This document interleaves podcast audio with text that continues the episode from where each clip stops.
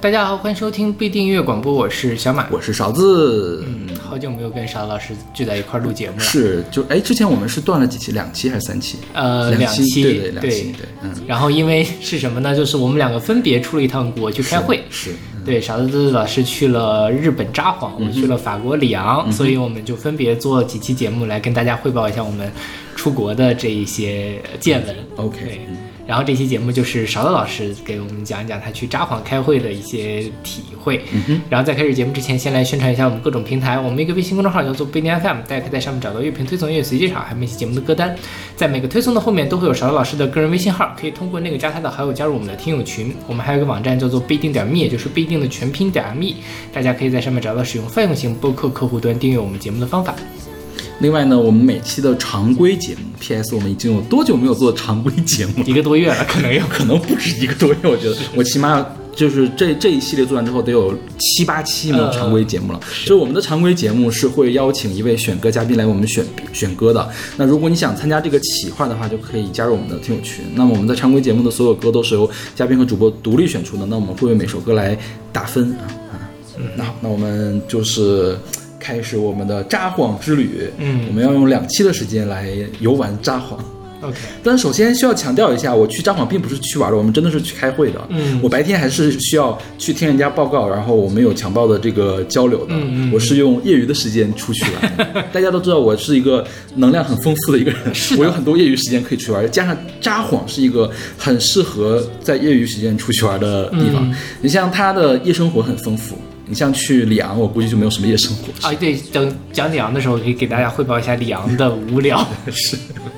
那好，那我们先来说为什么要去札幌。那这首歌是来自 J.S 的《飞向札幌的班机》，选自他2007年的一个专辑叫《Banco》，我知道你爱我，就是个 EP，好像只有三首歌还是四首歌。嗯。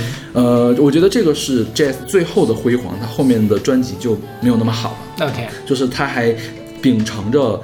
呃，千禧年代的遗风，就刚才小马选歌的时候选了专辑里面那个重新收录那个版本，我觉得他重新编曲了之后，去掉了开头前奏那个特别塑料感的那个前奏，对，就就没有那那个 feel 了，你知道吗？就没有那个感觉了。是。那么为什么要去札幌呢？是因为我要去参加一个会议，叫做第三十一届国际光化学会。嗯，那这个会呢，是一九六二年开始举办的，最开始在布鲁塞尔。那我们国家呢，二零一一年的时候举办过一回，就是我刚好进实验室，我是一零级的硕博连读研究生，我二一年的时候回到化学所当。就是去做实验，但是在我回所之前开了这个会。OK，他是在北京还是友谊饭店吧？嗯，开的，就是我们所和理化所主办的一次会。那这个会呢，就相当于是。每两年一次，全世界研究光化学的人，然后来聚在一起交流一下最近的近况。嗯，绝大多数的会议都是在欧洲和美国来开的。那么日本开的也会比较多，日本开了，这应该是第四次啊。然后呢，中国就开过那一次，就是二零一一年的时候的这个北京。对，它的规模不是很大，一般情况下。去二三百个人吧，差不多。那确实不是对，就是比较小的一个会，因为其实做光化学的人并没有那么多啊。那如果你对光化学有兴趣的话呢，欢迎参加这个国际光化学会会啊，叫 ICP International Conference on Photochemistry。嗯，那么我们这一届的会呢，就是在。札幌市啊，就提到札幌，好像就很如雷贯耳。就我我一直都知道札幌，但其实我是到很后面的时候才把札幌跟北海道联系在一起。哦，我是你这次去了之后，我才意识到札幌就在北海道。是啊，就是因因为一说到北海道都很熟，因为北海道有雪，北海道是日本的北方，就相当于我们的东北一样的。然后北海道有温泉，尤其每到冬天的时候，很多人中国人都会想要去北海道旅游。嗯哼，因为我第一次听到札幌，就是说札幌给我留下很。很深的印象就是 J.S 的这首歌，嗯，因为我觉得他从台湾飞到札幌，是不是札幌离台湾很近啊？结果发现就是 他是靠日本最最远的那一边，从从从台北飞到哈尔滨差不多。是，札幌呢是的纬度跟长春差不多，所以它的气候呢，气候其实比长春要更偏海洋一点。嗯，它是。日本的第五大城市，就人口第五大城市，面积第四大城市，然后呢是日本最大的内陆城市。但是札幌距离海的距离比上海的市中心距离海的距离还要近一些。OK 对，它所谓内陆城市，就是因为它的城市都不大，然后没有接海岸线啊，所以它叫内陆城市。但其实它是海洋的一个气候啊，然后它也是北海道最大的城市，是北海道的首府啊。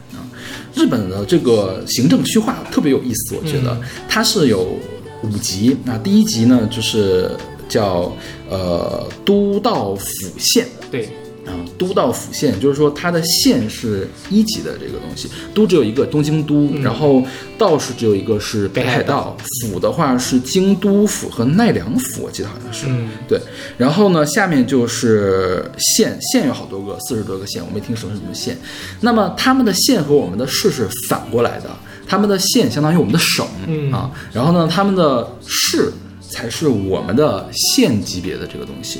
那他们县这一级别，呃，他们市这一级有三个行政区划，是市町村或者市町村，就是一个田加一个町，应该读町或者读町都可以的啊。市町村。那么这三个级别又是一个级别的，就是市和村是是一级的。行政区划，对。就他们的市长和村主任是一样大的，就很奇怪。就是我之前其实一直搞反，我一直以为日本的也跟我们国家是市比县要大，嗯。但其实我们国家也没有法定的市这个级别的单位，对。啊，就是无论是地区的地级市，还有县级的市，都没有写在宪法里面。我们国家的行政区划是省、县、乡三级，对，这个是法定的三级，其他的所有的都是又后来的这个加上去的，对，因为可能一个省里面的县太多了，他一个省长管不了那么多的县，他就加上一级啊。那么札幌市呢，就是就是北海道最大最大的市，它的日文读到 Sapporo。嗯，然后我们这一趴里面简单说一下这个。呃，周边点的事情就是我们住的那个酒店，我必须要吐槽一下，日本的酒店都好小呀。啊，我有听说，但是我不知道究竟有多小。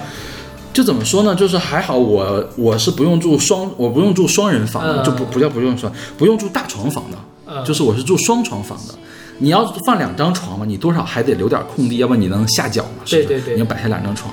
据说我们老板和老板娘住的那个双床呃双人床的那个呃、大床房大床房特别的小，而且他们没有我们所谓的大床房，我们所谓的大床房就是对应到欧美叫 king size，、嗯，日本就好像札幌几乎没有酒店有 king size，他们都是 queen size，就是一米五的双人啊，床，对对，非常非常的挤。然后我们老板娘都要跳起来，然后说这还不如订一个双床房呢，我还能大一点地方。嗯，对对，其实是这样。我去这插播一下，我去里昂，我去里昂，它是我订的是双床房，嗯哼但是它那两张床是拼在一起的，，OK，你们不是吧？我不是，我们是我就是有个缝儿，因为我跟我师弟在一块儿住，就觉得，但也也还好了，但就反正是是两床被子嘛，无所谓了。呃，对对对，但就是挺挺奇怪，因为你在国内它基本上肯定是分开的。是，当年我去新加坡的时候，它的双床房其实也是两张床拼在一起，嗯然后这我不知道他是怎么个考虑的方案，而且其实它就是说一直拼在一起，它不是说你想挪开就挪开，因为它其他所有的软装都已经做好了，你也没有地方可以挪。OK，对，然后我们一开始住的那个饭酒店叫做札幌公园饭店，它在旁边的旁边有个公园叫中岛公园，一会儿我们会提到是呃札幌比较重要的一个公园。然后呢，这个饭店也是我们开会的场所，它是一个特别。老的饭店，嗯起码它的软装应该是九十年代的，你知道为什么吗？因为它没有门槛，它是钥匙，啊，就每人发一个钥匙。我就我不知道现在国内还没有那种拿钥匙开门的这种，感觉那是那种招待所，对对，招待所才会会有。我不知道现在招待所可能都不需要用那个嗯什么，但是它是一把钥匙，就是非常的离谱，我觉得。对呀、但但是它其实它的服务啊，或者是它其他的这个软件都是很好的，比如说它的早饭。很丰富，然后呢，它还有那种那种环保，就是说，如果说你今天不打扫的话，就不需要我换床单，不要换床单你可以换，但是不需要打扫的话，节约的话，然后呢，你可以贴一张纸，嗯。就是你这屋有几个人，他给你送你几瓶饮料，嗯。啊，就是给你送你一瓶一会儿我们要讲的札幌啤酒，嗯。或者是札幌本地的这个呃果汁，嗯还有或者是还有什么茶？对，是茶。对，一会儿我们都会讲。除了果汁之外，我们另外两个 都会讲，就是它的软装的服务都是非常好的。然后它的早餐你可以有西式的早餐，就是自助的那种，还可以选那个日式的 set，就是套餐。啊，对，但是我从来没有选过，据说嗯分量很小，而且它一次只能接待三个人，就是同一时间只能接待三个人。OK 如果是没有赶上的话，你需要等位，嗯就等半个小时那种感觉。我去了一次，就告诉我要等三十分钟，我说算了吧，不去了，我去听会了然后。它是个专门的部分去日式早餐。对，就是它，它相当于它的日本餐厅，它早上的时候就是免费的日式早餐，但是一次只接待三个人。对，三四个人吧，就是因为它坐不了几个人。OK，对，嗯、就很奇怪。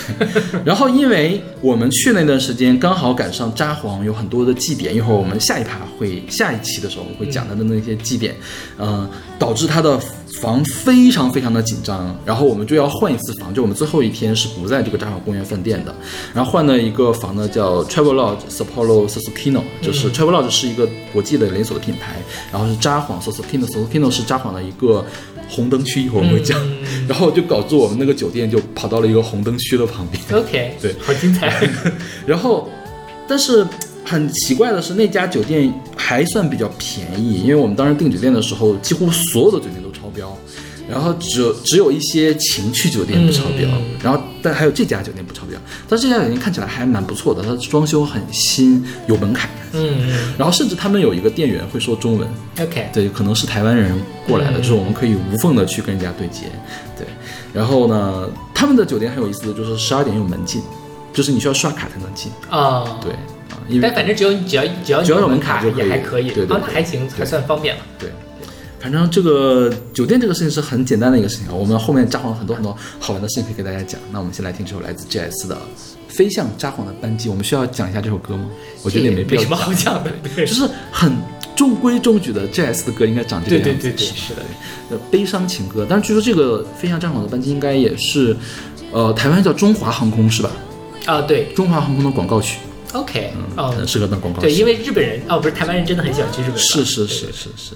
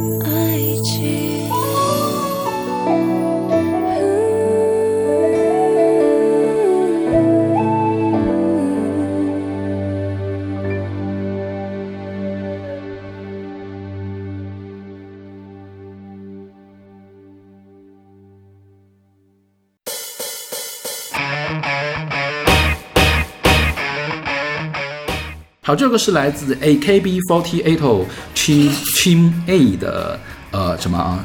这首歌叫什么 AKB48？AKB48。AKB 四十八，对，啊，这是他们 Team A 的一首歌啊，是选自他们零七年的 Team A 的第二场公演，叫《爱塔卡达》，我很想念你。OK，对，嗯，这这我一直不知道 AKB 四十八还有一首叫做 AKB 四十八的歌，我也不知道，这而且这歌很难查，你知道吗？嗯因为你一查 AKB 四十八，全都是跳出来 AKB 四十八他们本团对对对的介绍，关于这首歌的介绍很少。那这首歌其实就是讲 AKB 四十八是怎么发源的、嗯啊。这个歌其实跟 Sapporo 的就跟札幌的关系没有那么大，就唯有一句是因为它里面提到了他们的发源地，嗯他们其实是在东京的秋叶原嘛，嗯他们首场演出应该是在秋叶原八楼的呃秋叶原的那个什么唐吉诃德的八层。啊，就是唐吉诃德，就是一会儿我们要讲的一个事情。那，嗯，我们这一趴想讲的是，呃，札幌的商店街，嗯就叫李小璐商店街。那个狸是狸猫的狸，对，嗯叫 Tanuki Koji 啊，李小璐李小璐商店街。对它是札幌比较有名的这种商店街，就是我不知道你有没有看过日漫，有很多什么什么玉子市场啊什么的，就是他们的商店都集中在一块儿，然后它路和路之间的那个点儿是有一个半遮挡的封顶。嗯嗯然后会挂，比如挂旗子呀，或者是做那种大的 LED，或者挂很多彩灯，一到晚上的时候特别漂亮。我不知道你有看到我发的李小璐那个照片，她呢，李小璐的吉祥物就是一只狸猫，有一只巨大无比的狸猫趴在那个房顶上。对 天顶上面去。你说那个李小璐，我一直脑海里想到那个李小璐。OK，狸猫的狸了，不是那对个。你你说这个，我就想觉得是不是有一点像蓝色港湾的那种感觉，嗯。就是两边都是两三层的房，然后上面会有一个是。透明的顶。对对嗯，但是其实它不是不一定是全遮挡，也有半遮挡。OK，对，嗯。呃，李小璐一共是有七个街区，叫他们叫七丁目嘛，一共有七个街区，然后每个街区旁边都是琳琅满目的商店，就有嗯。各种各样吃的呀，然后卖土特产的呀，还有这个什么抓娃娃机啊一类的这种，还有那个弹子球的这种店，然后整体给人的感觉，我觉得就是这首歌给我的感觉。就洋溢着青春的活力，然后很开心，所有人都很开心要去那里逛街。，OK，日本的商店一般是十一点开门，嗯就十一点之前那条路是很安静的。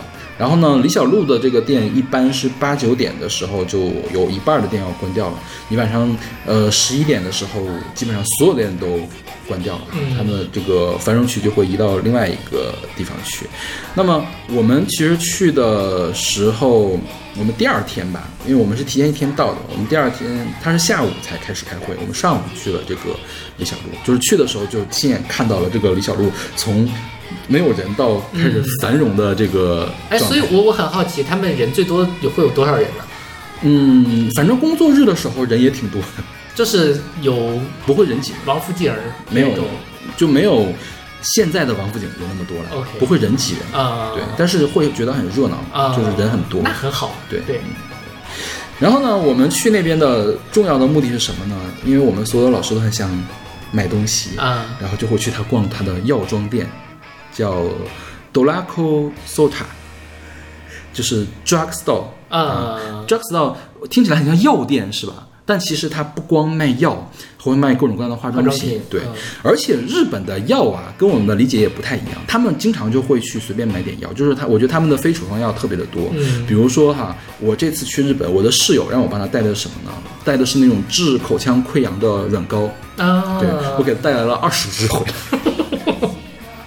你室友还是要口腔溃疡，还要补充维生素啊之类的。就是因为是这样，因为去日本，它这个药妆店。他们很卷，你知道吗？啊就是各种各样的药，细分种类很多，就是你进去看，就是琳琅满目的那种感觉。而且我觉得日本啊，它的字体设计给人的感觉就是比中文的字体、中国的字体设计的要更满一些，嗯所有东西都是炸出来的那种，就是恨不得把所有的空间都填满。然后你进去，我第一次到李小璐的时候，我觉得特别的闹眼睛，呃，所有东西都填满了。然后呢，你就进去看，它有不同不同的分区，然后细分特别的多。比如说它的湿巾有那种什么冰超冰感湿巾，嗯我觉得可能加了薄荷脑一类的那些东西。然后像这种口腔溃疡的东西，它会满满一个货架，各种不同品牌、不同人群、不同功效的这种。然后还有什么防止痛的，像什么膏药也是贴一贴一架。然后呢，什么眼罩，就是那种加热眼罩啊什么的，也是一架，就一架一架，我都没有挨个的仔细去看，反正知识有很多。然后像比较有名的这个药妆店，一个叫松本清，叫 Matsumo Matsukoto 是吗？Matsukoto Kiyoshi 啊，对，松本清，他们是一个连锁的，它总部在千叶县，都不在札幌。然后呢，札幌本地有一个药妆店叫做札幌药妆，就是它那个药妆店就是在市中心那个区域，我觉得都跟便利店差不多，嗯当然它的便利店浓度更高，我觉得跟北京的便利店的浓度差不多。那就是 就是。就是就是就是挺多的，哦，你说药妆店跟北京的便利店对不差不多，那是挺高的。对，然后它的便利店呢，就是说基本上过一个路口就有两三家那种。对，便利店我们一会儿再再说。对，然后呃，这个是李小璐嘛。李小璐的话，在今年的七月二十九号，就是我们离开札幌那一天，办了一个一百五十周年的祭典，啊所以它很古老啊。OK 然后呢，这个也正是因为我们为什么买订不到宾馆，啊因为人太多，大家都去参加那个 祭典呃对祭典。然后李小璐它是一条东西走向的路，它又很长。然后呢，它跟札幌站，就是札幌站对李小璐做垂直线。嗯，那那条路呢，也是比较重要的一条路。它呢有一条全长的这种地下通道。啊，对，因为札幌是冬天很容易下雪的一个城市，就是你一旦下雪了之后，你李小路还 OK 啊，你上面有天顶可以挡挡雪，其他地方你就没法走。它那个雪不像我们国家会撒融雪剂去清它，它真的会留着，它会半人高那么那么高的雪，如果厚的话，所以他们会在地下去逛商场，就专门有一条札幌地下街的这种商场。对，因为我不知道你去没去过哈尔滨，哈尔滨有很多地下街。啊，我现在想明白了，原来是因为这个，就是他把防空洞变成地下商场，就是因为冬天的时候更好卖货。哈尔滨有吗？哎，我去过一次哈尔滨，但我真的没有注哈尔滨意在哪一片，那可能是我小的时候有，我不知道现在有没有。可能是在哪哪哪？我忘了是在哪儿了，但是我们每次都会去那个地下商场。你说地下街，我觉得这也不一定就是气候的原因，因为台北有非常多的地下街。OK，我觉得可能是日本人在，因为日本人也占领过东北嘛日本人占领过台湾，嗯就是台北车站地下就是一个迷宫一样。我当时去那儿，我就觉得很很猎奇，就是没有想到说它地下街那么的繁荣，有好多各种各样卖东西的、吃的、喝的。便利店什么东西都有，你真的可以不用上去，你就可以把那一片儿全都逛完的感觉。我觉得除了气候，可能最早它出现是因为气候的原因，但慢慢就变成了一种建筑形态。他们觉得这个东西很方便，因为你不下雪也会下雨嘛。像台北刮刮台风什么，躲在地下也很方便。像你刚去札幌的时候，嗯一般都是在札幌站下车，就札幌的火车站下车。嗯那从札幌站出来就是地下街，你可以一路走到李小璐。哦然后呢，它的终点是哪儿呢？是 Sukino，就是博野风俗街。嗯啊，就是整把整个札幌最有名的几个地方都连到一块儿。那它大概有多长？这个我还真没算，我觉得几公里还是有的。嗯，OK，对，就是走走过去，其实也也没有很远，我觉得半个小时可以走完，可能两三两三公里对，嗯差不多，对。是啊，而且但是它不是全部的都是下面在卖货，就是只有在李小璐到大通公园到那个博野的这个地下是有卖货的，然后它的三个重大的商业圈，其实李小璐跟博野在很近，然后 JR 站就是 JR 的札幌站。旁边是有个叫 JR Tower，嗯就是它那个 Tower 附近是有好几个大的这种百货公司是在卖东西的，所以相当于说，呃，有人说去札幌应该住哪儿，你就住在这周边，嗯到处都是走路可达。札幌真的很小，嗯它人口第五大，它其实也只有一百多万人，嗯对，它它很小，对。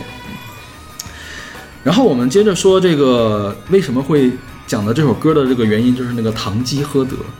堂吉诃德呢，就是来自西班牙的那个堂吉诃德的这个小说，它呢在前面通常都会有一个日文的这个名字，叫做 Kyun Yaso no Dental，就是京安的殿堂。安呢是便宜，京是令人震惊的便宜的殿堂。神经病。然后它有一个吉祥物，就是你到处都能看到，是一只大企鹅，嗯叫 Dumpin，叫唐企鹅。然后呢，就是呃，你在李小璐，我我想想是不是就是就是主街的那个旁边就可以看到一个八层高的楼，还是几层高的楼，嗯。上面印了一只大企鹅，然后写着静安的殿堂。嗯。然后呢，那是一家二十四小时开业的折扣店。商场，对。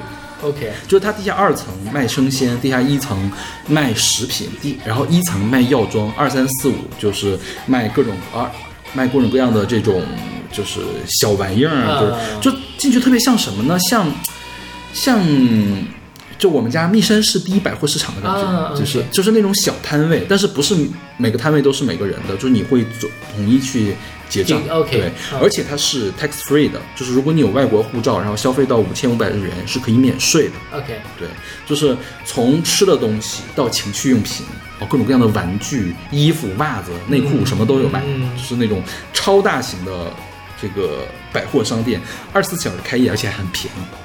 对，我觉得这个就是日本很神奇的一个地方，因为我我出去开会也开过几次，你像我去过法国斯拉斯堡，嗯去过爱尔兰都柏林。就是因为我去都柏林是夏天，它天黑的很晚，所以它晚上你还是可以有的逛的。那斯拉斯堡真的是没有什么可以逛的地方。嗯，我估计在里昂也是一样的。对，而且而且法国人很喜欢休息，他就 他连周六都要休息。对对对对，但是日本就完全不一样，日本就是你连半夜都可以去唐吉诃德去买袜子，OK 而且是那种便宜的袜子，知道吗？我我很他我很好奇，他晚上会有那么多人吗？嗯，是那样。我那天晚上是十一点的时候去，大概是十二点半的，因为我一层一层的逛嘛，嗯我大概十二点半一点的时候往回走，一点的时候一楼还有人在排队结账，因为其实有很多游客去，其实那个时候人已经很少了，就是比因为整那条李小璐几乎没有人，所有的灯都关了，嗯。但是它堂吉诃德里面还是一楼的地方，起码一楼的地方就是人山人海的。OK 然后我后来周六的时候，白天的时候去了一次，就是楼上也会有一点点，就是你需要 s m 塞，你需要让、让让一下让一下路的让人家那种。OK，然后还有一个事情，就是我也不知道为什么每次我们出去出国开会，因为都会提前一点到嘛，我们组和我们老板娘组的安排的第一站一定都是当地的奥莱。是这样，就是我们你们也是吗？当然，因为我这次不是组团去的 OK 我也不爱购物，但是我记得很清楚，一一年我们去美国，嗯哼，然后所有的人就是冲向了奥莱，就是当时在波尔顿，因为波尔顿也没有多大，坐地铁就可以到。然后我当时都不知道奥莱是什么概念，因为当时国内的奥莱好像还没有怎么出现。对，然后他们就开始去那儿买买各种乱七八糟的东西啊，买包啊，买这种什么的，可能确实是便宜。是便宜很多，因为我记得我们去爱尔兰那次，去爱尔兰去法国都需要去隔壁市才有奥莱、嗯。啊，去去当然去那个札幌也是了，嗯。它在那个新北岛市，OK。呃不对，叫北广岛市，北广岛市不在那个札幌市。是我们我们没有从札幌站下车，是因为我们去了奥莱，我们坐了大巴，机场大巴去了奥莱，从啊大巴转公交再转地铁去了我们酒店。OK 所以我们没有从札幌站坐车。对，然后札幌的奥莱其实就不是特别的好，就是它的品牌不是很全，然后以至于我们所有老师基本上都空手而归。就很失望。对，哎，但这个事儿很国际很什么？因为现在北京也有奥莱了嘛。嗯哼，我觉得去欧美的，尤其我觉得去美国奥莱可能真的是便宜。嗯但你说在北京，我去奥莱也没有觉得它真的就多便宜。当然，你是不是奥莱也可以退税啊之类的？如果能退税也可以退税，可以可以退税。哦那那那应该还是好一些日本是可以退税的。是然后，嗯，奥莱只有一个地方比较有意思，我们会留到后面有一趴的时候嗯讲它，专门去讲它。然后再有一个就是刚才说的那 JR 札幌站旁边的一个大厦，叫做大伊马路大丸，嗯大丸百货，好像是是哪儿？他们是大阪的吧？或者是东京的总部的一个东西，也是一个奢侈品的百货。嗯然后那个地方我就真的就完全没有逛了，因为奥莱的话实在是很偏远，我就需要就是在里面逛一下。嗯然后，但是这个大丸我就没有没有需要在里面逛，我就直接在它的地下二层转一下。这个第二层呢是卖吃的，啊然后后面我们会再可能就是类似于王府井百货那种。对，但是它好像比王府井，我觉得比王府井百货好的地方在于它地下二层真的是本地人买吃的的地方。OK 对，就是有很多知名的土特产，啊然后也有那种这种便民超市的感觉。OK，对你说到这个药妆啊，我插播一下我在里昂的见闻。嗯哼，里昂街头呢也是有一些药店的，嗯哼，但它那个药店一般药店不都是有个十字儿吗？嗯哼。它那个药店的十字儿是绿色的，啊而且是 LED 的，，OK。就是然后它不停地刷刷刷刷在那闪。OK，然后是我一直想，哎，这什么东西啊？后来一靠近一看，发现它是药店，就它那个很猎奇，而且它有不同的那个形式，比如说这个一个大十字，然后刷刷刷变成好多小十字啊，然后你就觉得说把那个东西直接薅下来到一个呃电子的 club 里面去当闪光灯都没有问题。OK。然后说到这个药妆，为什么日本的中国人去要去逛药妆店？因为日本的化妆品和日本的这种药，就是 O O T C 的这种药，确实是很好用。对，嗯、我我们这次嗯、开会嘛，跟一个已经在日本待了好多年的一个老师聊，就是聊过去他们刚来日本的时候会往家带什么？你猜你猜带什么？连牙膏都会带，就日本的牙膏都比国内的要好的感觉。啊，这样吗？就但是现在就是完全不一样了嘛，现在你其实没有必要从国外带牙膏对对对回来。是而且说实话，我觉得它那种就是这个药效果那么好，我都担心它是不是加了什么激素一类的东西。它很有可能，比如说像呃有一个很出名的抹蚊虫叮咬的卢比滴，那个其实也是日本的嘛。其实它就是在里面加了很多的糖皮质，它就是那个抗组胺的那个嗯替利嗪，嗯哼，对，所以它确实就好啊。但可能这个东西在国内它就不批还是怎么样，反正大家国内的就不会用这种东西去弄。但那个东西确实是药到病除，一抹上去就马上就不痒。是是是。然后 AKB 是不是我们就没有必要介绍了？但不得不承认，这首歌真的是我觉得挺洗脑的 AKB 里面不是很好听的一首歌。我觉得 AKB 就没有什么好听的歌了。就是有一些我觉得我还能那个什么 I love you，然后什么什么恋爱曲奇之类的，我还是能记得住的。这首歌就真的是听完了也就听完了对，这这个就是李小璐给人的感觉，年轻有活力。啊。对，是等到晚上的时候就是 Susukino，就是我们的下一首歌。OK。那我们先来听这首来自 AKB48 的 AKB48。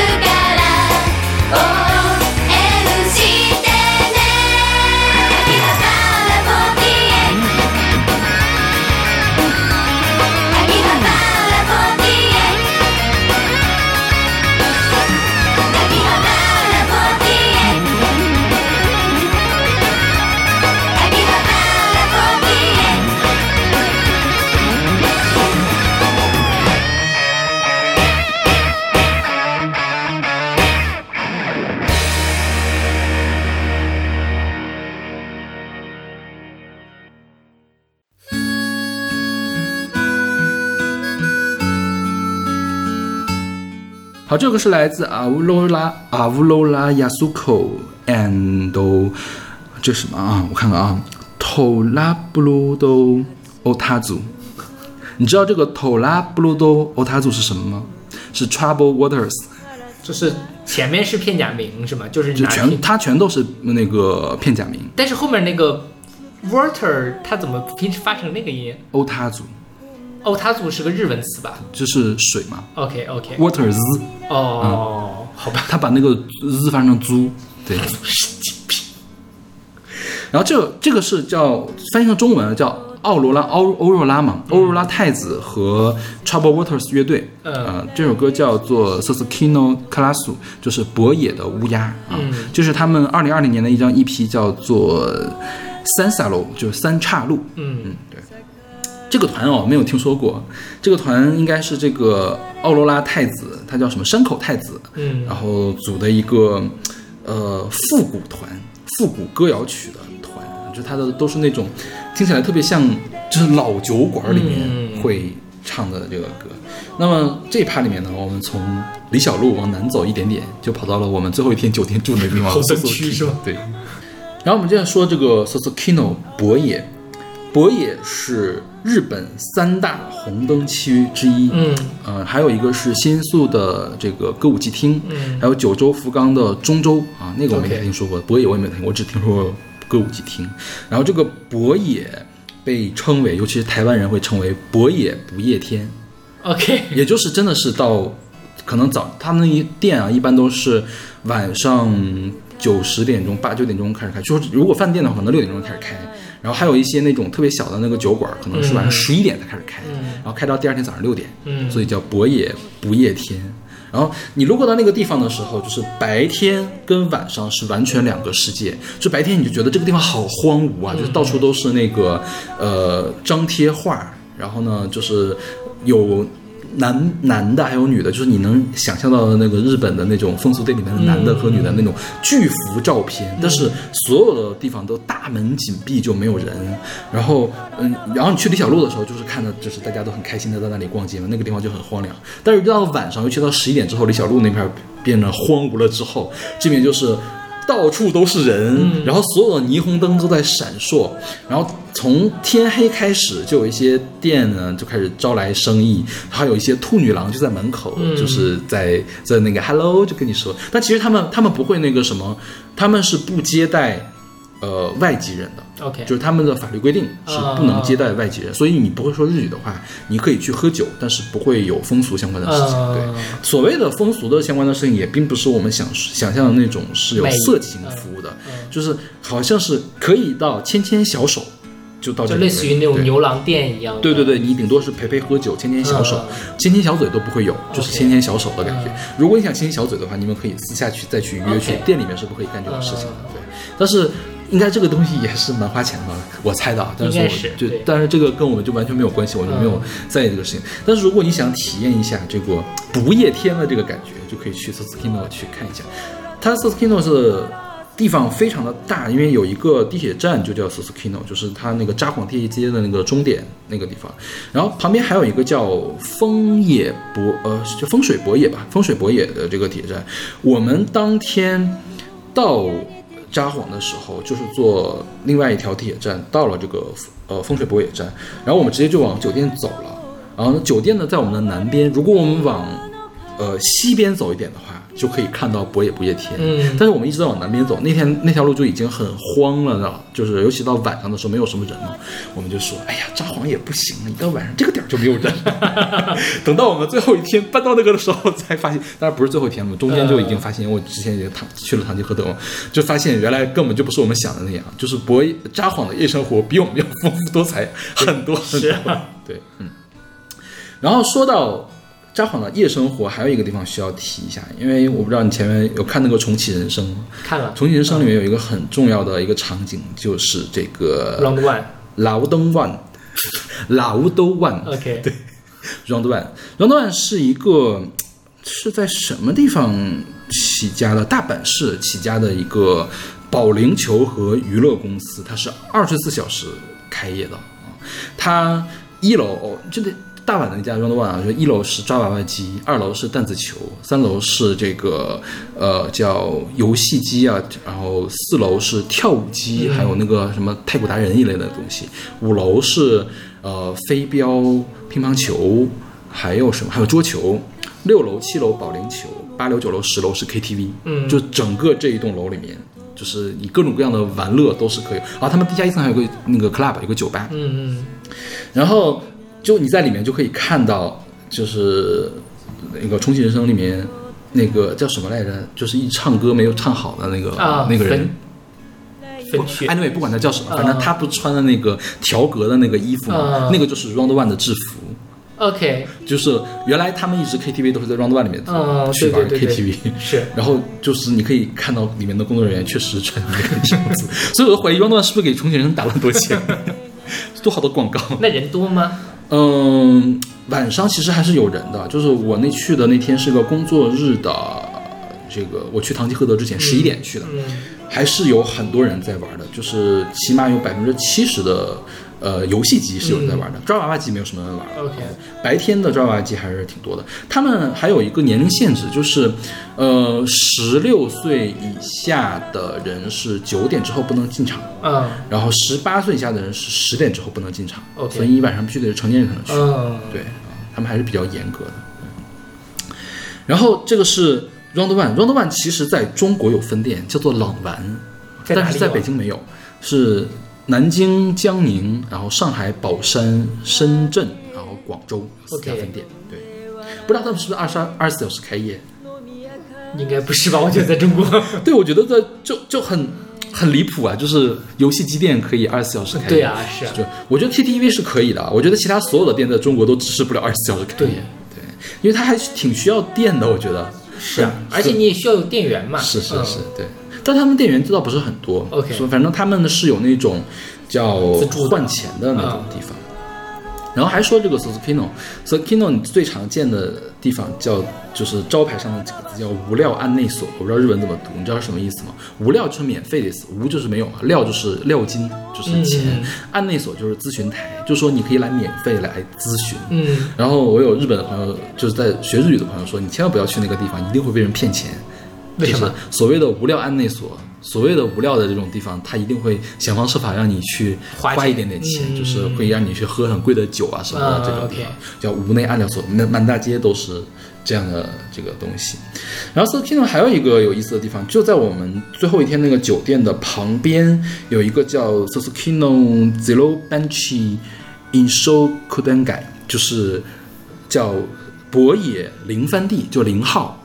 的这个饮食店街，实际上就是小吃店街、嗯小吃街，它是什么？它是一个地下，它楼上是博野市场，嗯白天会开业，就是卖鱼、卖菜什么的。嗯它地下呢是一个纯的这个小酒吧街，然后我走进去了一趟，就是它里面应该有十几、二十家的这种小酒吧吧，应该都是特别小的那种酒家或者料理店，然后所有的门它都门都没有打开，然后它呢会安一个那种。呃，或者是毛纱玻璃啊，或者是那种特别厚的那种，但是它有波纹的那种玻璃，就你看不清里面，但是能看到里面有人影的那个店。然后你走过去，就是听到里面欢声笑语不断 OK 知道吗？就大家都在哈哈哈哈的笑，然后在觥筹交错的喝酒。就是有很多店是那种，就是叫会员制的，就是你要参会员才能去这个店去消费的。然后就是那种特别小的那种酒吧。这个地方为什么叫零番地呢？传说博野的这个最开始的风俗店，还有这些小吃店，就是从这个地方发展起来的，所以这个博野市场留下来了，它的地下街也留下来了。就如果说将来有机会。就是可以在札幌待的时间再长点，而且不需要白天开会的话，我觉得是可以安排一下，就是更加深入的这种这种旅游的，还是挺有意思的。然后说到这个半夜，半夜之后还会出现另外一种人，街街头上街头艺人，嗯。就是有那种唱歌唱的还不错的小年轻在那唱摇滚，，OK，然后也有感觉是五六十岁的大爷在那里唱演歌，就拿吉他唱演歌，嗯。就是还挺有意思。当然，而且唱的很烂，哦。很烂，真的都很很烂吗？有好的也有烂的，嗯。对。然后我看到最神奇的一件，就是我从那个堂吉诃德晚上就是十二点半一点的时候路过，李小璐的对面还是博野的那个十字路口的时候，有一大哥拖拖，就是还挺胖的一大哥，脱的只剩内裤，在那啪啪啪拍自己的身体，在那 rap。但是他 rap 的非常好，啊，就是他打拍子那个节奏，日本 rap rap 的非常的好，就是而且旁边是有人在喝彩的那种，嗯就是我觉得很神奇，你知道吗？我觉得这在中国会被会被警察抓走的那种。日本有嘻哈可以上节目的这种，我觉得是。然后还有一个日本街头很常见的事情是，他们有很多街头算命、嗯看手相的。对，其实白天看手相我觉得很正常，在已经只只剩下唐吉诃德李小璐的旁边，因为我要去旁边一个便利店去买杯水，我发现在半夜十二点的时候，还有人在那儿坐着等待给人看手相。哎，你说到这个，呃，那个有一个日本动漫叫什么来着？呃，什么？就是汤浅证明的那个什么四哦四叠半四叠半，对，四叠半的第一集不就是看手相嘛？嗯就他在那儿说他怎么怎么样，然后他就一直在不停的循环那个。OK 当时我就觉得挺奇怪，大半夜怎么会有人看手相呢？真的有，而且不止一个人哦，就是我那一路上路过，起码有两三家在 OK 两三个人在那儿看。嗯然后我们他跟我们那个就一块去的老师还讨论说，这些人是不是都有证的呀？这个看手相有什么？哎就是你得，我觉得看手相的人都有特别强大的这种自我的保持力，就是嗯得特别相信自己说的话才能说服别人。那是，就算命的都得这样。是，但你说到这个大半夜算命啊，我前阵子上个星期我去了一趟西安，嗯哼，呃，十二点多半夜我再出去闲逛，然后发现旁边有人在算命，所以是不是因为北京的地摊经济实在是太差了，所以没有这样的人，对就把乞丐什么都给轰走了之后就没有了？对也可能二十年前还是挺多的。有可能。是我们太年轻了。对。然后 Suzuki 呢还有一个有趣的事情，它有一个摩天轮叫嗯诺利亚，诺利亚。它呢这个摩天轮跟我们平常见的摩天轮不一样，它是修在一个楼顶的。那栋楼呢叫做 Nobesa，嗯 Nobesa 是一这个呃怎么说呢？主营的是文化产品和这个呃饭店。嗯，它的八层，你就可以登上这个摩天轮。摩天轮它从白天也开，晚上也开。后来我晚上去了一趟，因为它很便宜，它是八百日元转一圈儿，八百日元除以除以二十嘛，四十块钱转一圈，那分实不贵。对，对然后一千日元的话可以转两圈儿，，OK，因为我们之前一直觉得札幌很小嘛。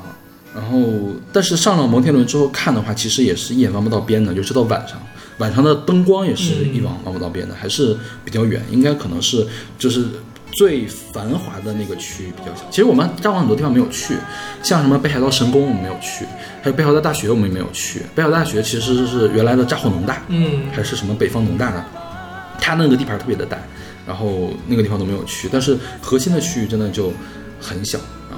去逛那个摩天轮，我觉得也也挺有意思。我比较难以想象，在一个楼顶。哎，我我其实很好奇，摩天轮不应该很重吗？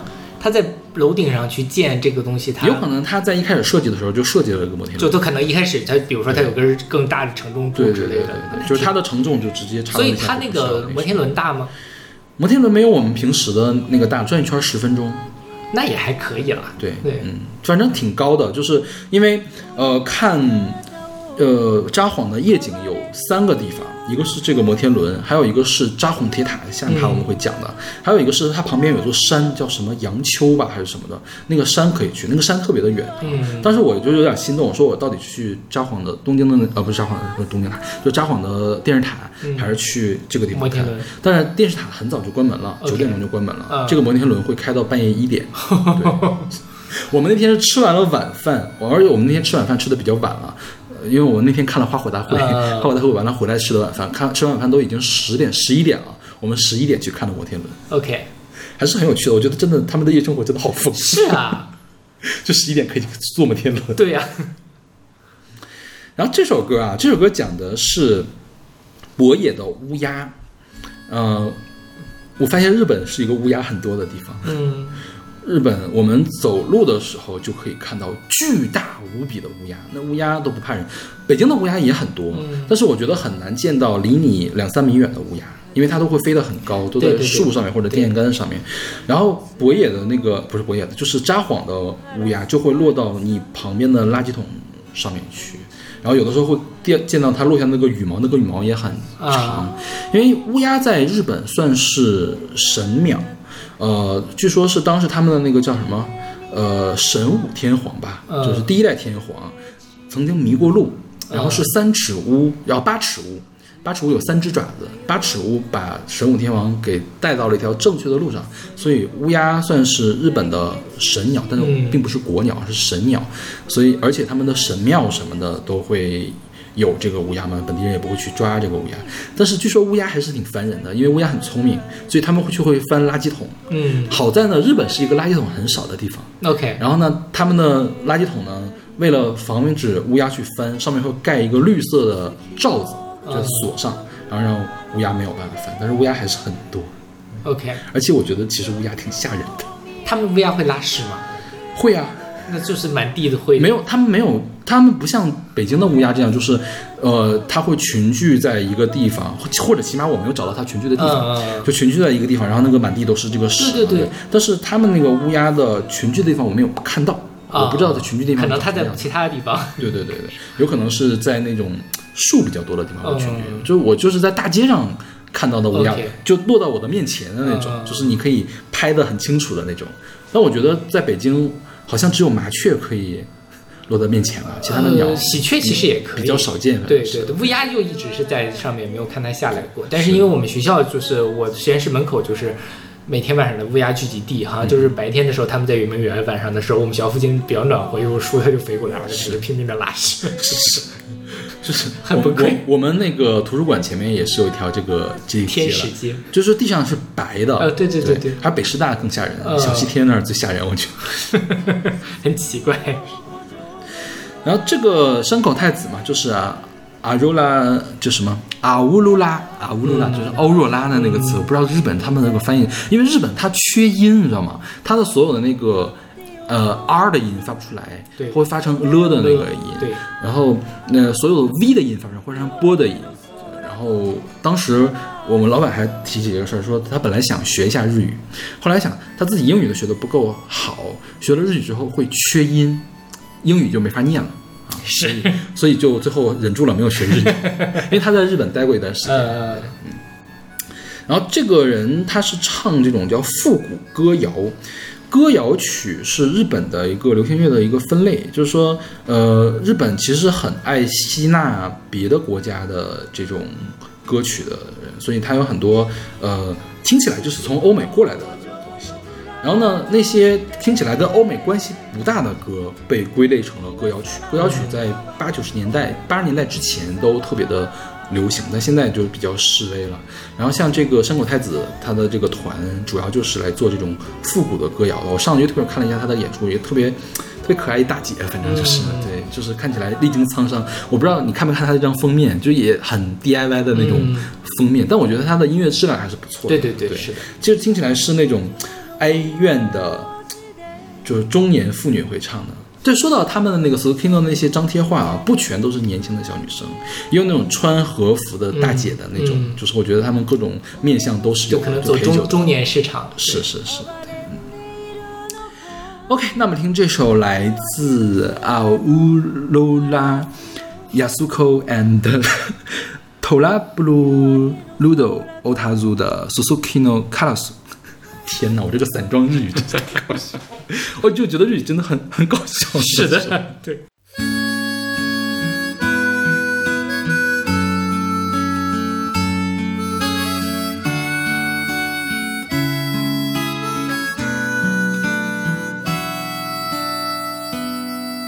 始発に向かうしかめ面の群れカラスが騒ぐ 小道を歩く昔の俺もこんなだったかと横目で見ながらすれ違う。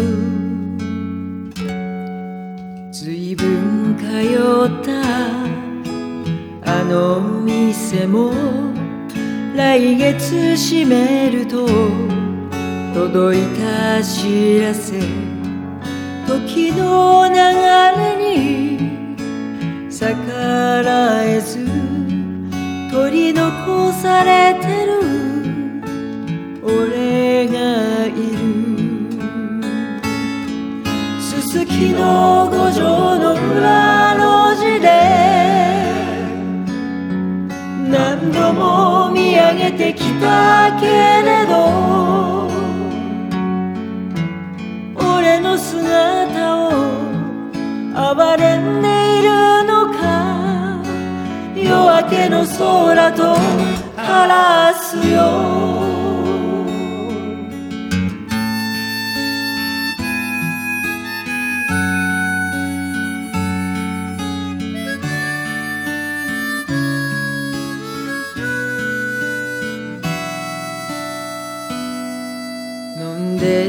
歌って飲んで笑って飲み明かしてた。俺の日々心の中で手を振りながら馴染んだ場所に背を向ける。すすきの五条の裏路地でどうやら体は正直で酔ってよろめく俺を笑うか夜明けの空とカラスよ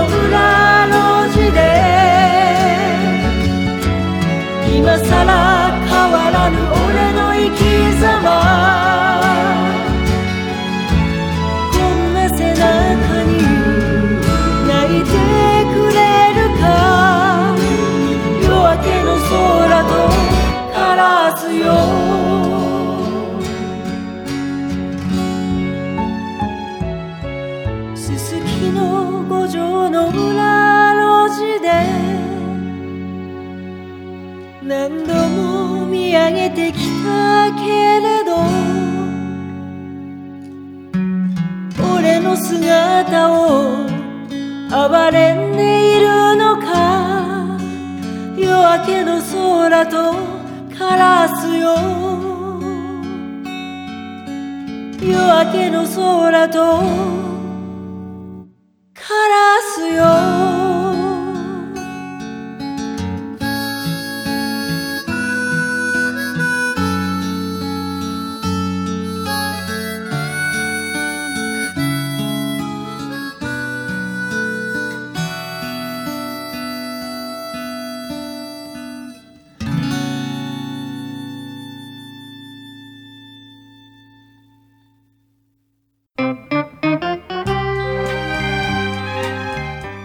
好，这首歌是来自石原裕次郎的《爱之城札幌》选择，是他一九七二年的一首单曲，是叫《爱之城札幌》，还有《白羊和我》。嗯，那这首歌它是也是一个演歌风格。嗯我们要讲的是这个札幌市的一些知名景点。嗯哼啊，其实我们去逛札幌知名景点比较少，因为其实一般这样的景点都是白天开门，我们白天要开会，嗯就基本上只能看个夜景了。而且你看，我们开完会都六点了，吃个饭七八点了，九点钟八点钟他们就关门了，就是基本上都看不到啊。然后我们路过了几个比较有名的地方，一个是这个札幌钟楼 （Sapporo Shi Shitoki 台），就是札幌市石祭台啊。它呢，这个是当年的札幌农学校，就现在的北海道大学在校内建的一个演武场。后来呢加了一个上面的这个呃计时的这个东西，就变成了札幌的钟楼，是札幌道呃就是北海道少数保存至今的美式的建筑，它算是札幌市的地标之一，因为它特别特别的有名。所以大家都对它非常的有期待，嗯但是就是因为一般你像这种地标，比如说你们清华那个主楼前面是有个巨大的草坪，很方便你拍照的，是吧？但是其实它就是在高楼林立的大厦中间的一个小趴趴房，啊，所以它被称为日本三大失望名胜之一。失望？对，就令人失望，没什么好看对，就是因为我其实也是抱了很大的这个希望，因为我先看了那个那个札幌电视塔，一会儿我们要说的札幌电视塔，札幌电视塔还是挺好看的，它就真的是哦，居然已经到了这种感觉，嗯它就是。只靠景观灯给它打一下，我觉得晚上可能比白天还要好看一点。白天你如果不打灯的话，真的就是一个小白房子而已。嗯对。然后北海道札幌其实有一个更有名的地方我没有去，叫做北海道厅旧本社，它是呃红色的砖建筑，是一个巴洛克的欧式建筑，是就是北海道厅的这个政府的这种旧址。然后呢，因为它是红砖，所以本地人就管它叫红砖啊，就直接简称叫红砖。它是北海道的象征，因为它离那个李小璐啊，离我们那个主路都比较远，所以我们就没有去成，没有看到。然后呢，我们主要见到的这个景点呢，就是在大通公园的附近的这个景点。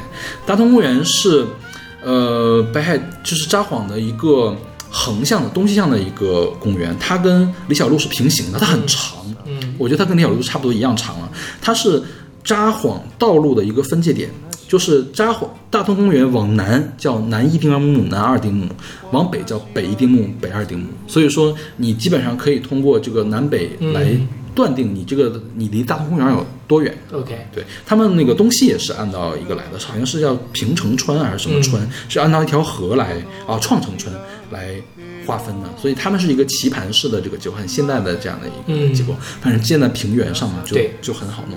对，然后这个大通公园上就有这个刚才说的札幌电视塔 Saburo Television Television TV，Television Tower 是吧？对应该是 Television Tower。因为它没有 V 的音的呃 B Television，对。OK，它这个据说啊，这个塔我不知道是在哪看到的，也或者是听谁讹传的，好像是那个仿埃菲尔铁塔建的，所以你看着像埃菲尔铁塔吗？就好像小一号吧，感觉。但挺好看的，就是它是一个红色的塔，而且晚上我都晚上去的嘛，晚上的话它那个景观灯一亮起来还挺好看的，而且你可以去观景，所以它有一个电梯在上面穿梭，嗯你是可以看到那个亮起来的电梯，而且电梯外面装了一圈那个 LED 的感觉就是你可以看到上下走，而且上面有一个巨大无比的这个时间嗯。一直是亮着的，就是很适合拍照，觉得这个地方。然后我们不是住在这个叫公园酒店嘛？公园旁边就是中岛公园。中岛公园好像是当时这个北海道开拓时期弄起来的，它里面有一个巨大的一个池子，是当时的一个蓄水池，现在种满了各种水生植物，种满了菖蒲，叫改名叫菖蒲池。然后它里面有一个有几个古迹，一个叫风平馆，风平馆是从别的地方迁移过来的，是当时明治天皇来视察札幌的时候，为明治天皇建的一个宾馆。嗯现在呢是一个博物馆，然后旁边呢还有一个叫做八川庵，叫哈苏庵。呃，八川庵是江户时期的一个茶室，就是一个特别有名的这个茶道家来他泡茶的这个地方。日本人就喜欢喝茶嘛，然后。他那个地方现在周围修了一个日本花园，因为我不知道你们去里昂有没有这个 excursion，就是旅游的这个环节。嗯就一般的国际会它是有旅游的环节。我记得当时去爱尔兰的时候，我们是去了一个谁谁谁的别墅，它那个别墅的呃庄园吧，不叫别墅，庄园，它的特点就是有很多很多各种各样的花园，像。日本花园是园林学上专门的一个分类，就是它要走走那种就是精致小巧的这个风格，就是有常见的什么水景啊、那个沙子啊搞的什么的，然后错落有致。像中国的中式园林，就是它有假山，就是就是地方小，但是要造出来景来。对对对但是日本花园就是它要精致小巧的那个呃转弯就是一个别的东西的这种感觉。然后它在八八川庵附近就搞了一个日本的花园，我觉得比较有意思的地方就是说。呃，它旁屋子旁边要放了好多大石头，就是比较光滑的那个石头，叫做关守石，就是提醒客人没有邀请你不要进来。哦，对，这是一种礼仪上的这个呃东西，就是这是私密区域，不能进来。对 OK 但是不用不不不架一个围栏，嗯就是弄一个石头，表示我们都是文明人，你看到这个石头就应该停下来了感觉。然后我们再说一下我在日本去的，除了酒店之外最常去的地方就是便利店。OK，就是满地的便利店，他们一共有三家，一个叫 Family Mart，全家？是，还有一个叫 Seven Eleven，七十一，还有一个叫 Rose，罗森，对。就这三家。像全家的话，好像是日本首创的，另外两家都不是在日本那个起家的。嗯 Seven Eleven Seven Eleven 好像是在美国起家的，后来被这个伊藤洋华堂给收购了。嗯啊，伊藤洋华堂你们家是不是附近就有？对对对对对就那个被他给收购了。现在他叫叫 Ito and Seven，、嗯就是他那个总公司，就是他两家在一块儿。然后罗森最开始是一个卖牛奶的，嗯是美国的 J.J. Lawson 是卖牛奶店的。后来呢，总部搬到了日本，反正也被日本收购了，应该是啊或者怎样的。然后他们是三家最大的这个便利店，便利店里面我觉得东西就已经很全了，就是，呃，我进去主要是买各种各样的饮料，嗯，然后日本这个会开的特别的抠门儿，他不准备午餐，哈，不提供午餐。你知道他说的是这个中岛公园附近有很多可以吃饭的地方，你们可以自己去吃饭。你们交的注册费不够吗？为什么这么抠？我觉得就是很够啊！我觉得日本就是抠门，你知道吗？这太抠搜了，而且现在日本日元太便宜了，我觉得呃是他可能就是也不能交太多，因为交太多的话，其实有的人会来不起。对，嗯，好像是下一届会的时候，我们老板也是这个 committee 里面的人嘛，呃就是讨论，就说是不是可以降低一些注册费，然后呢就不提供餐食了，因为如不提供餐食，你注册费低一些的话，有一些就是不太富裕的组就可以来。你要是加了注册费、加了餐食的话，你怎么样这个价格都打不下来。对我估计可能是这个目的，就是没有午餐，然后我的午餐就会需要在这个地方买，嗯，然后但是不得不说，我觉得他们的那个午餐都挺难吃的，就是。七十一定就便便利店里面对便利店的那个午吃午餐，就是你可以让它在那里热嘛，就跟我们的便利店是一样的。对，但我觉得就没有很好吃了，就是跟国内的便利店的水平比，我没有在国内吃过 OK，便利店的嗯午餐了。对，然后说起来好像是关东煮是罗森带入中国的，嗯，但是第一个进入国内的便利店应该是 Seven Eleven。啊对对，嗯对，因为而且其实北京长期以来很长一段时间是没有除了七十一之外的另外两家了，好像就是这几年才有了全家跟罗森。中国一般什么好邻居是吗？呃，北京是好邻居，对北京好邻居其他地方有很多本地的，比如说，呃，这插插插句题外话，全中国便利店密度最大的城市是太原，真假的？对，为什么？就一般就大家会认为是上海嘛，但是太原真的就是说我那年去太原，一条街上有四五家便利店，就不知道为什么，但是就确实很方便，因为我觉得北京的便利店其实密度是偏低的，很多时候你找不到，但是上海就已经很好了，广州也很好，然后太原就是你觉得有点太多了，他们能不能活得下去的那种感觉。OK。然后我们那不是中岛公园吗？中岛公园，我们的酒店旁边就是步行几十几米啊，或者是几十米吧，二三十米吧，就有一个地铁口，嗯。叫中岛公园地铁站。那札幌一共是有三条地铁线，我觉得已经很够了。嗯。他们早高峰也没有很挤 OK 可能只有就是东京才会比较挤吧，嗯。或者说其他的大城市比较挤，就是排名第五的大城市已经不挤了。嗯，对，然后他们札幌市还有一个有意思的地方，他们有电车，就是保留了一个呃有轨电车，呃，过去是一度出现过这种要废掉的这种状态，他们确实已经废了很多线了，但是呢，当做北海道遗产给嗯保留下来了就当做观光给保留下来了。就是如果你路过那个 Sokino 的那个大十字路口，就可以看到这个车叫札幌市电啊，嗯然后我们来说一下这个人吧，这个石原裕次郎，他其实挺牛逼的。就是如果说将来我们专门做音乐主题的节目的话，是可以仔细的来到他。他是跟美空云雀平级的人，嗯就是日本二次大战之后最具代表的两位艺人之一，女的是美空野雀，男的就是石原裕次郎。他又唱歌、演电视剧、演电影，对然后呢，这个影响力很大。他年轻的时候曾经在小樽市跟他的父亲一块儿生活过。小樽我们后面会专门有一两首歌来讲。小樽是北海，呃，是札幌隔壁的一个城市。然后在札幌市丰平区的这个杨秋瞭望台上面，专门有一个碑叫做歌碑，就是这首歌，就是恋之恋之街札幌恋之城札幌的这个歌碑，就是把这个歌词刻到了碑上 OK 来讲。啊然后这个歌我觉得就是一般的演歌会唱的那种爱情歌曲一样，对对对很甜腻的爱情歌曲。是的，我觉得大部分演歌就是要么就是这种。特别甜它它即便是甜腻的时候，也是有点淡淡的忧伤的感觉。是是是他这个小调式一听起来真的是，所以你喜欢听这样的演歌吗？这个歌你会给什么？我很好奇。C C 是吧？不会再听了是吧 不会。？OK，太雷同了，我觉得就是、他们也没有那种特别 catchy 的让我能够记得住的东西。对，嗯其实这歌还有一个合唱的版本，是九五年的时候跟这个川中美幸合唱的版本。说实话，我觉得川中美幸的声音不好听，OK，就是跟这个石石原裕次郎不是很搭，嗯，所以就选了这个独唱的这个版本。OK，那我们听这首来自石原裕次郎的《爱之城札幌》。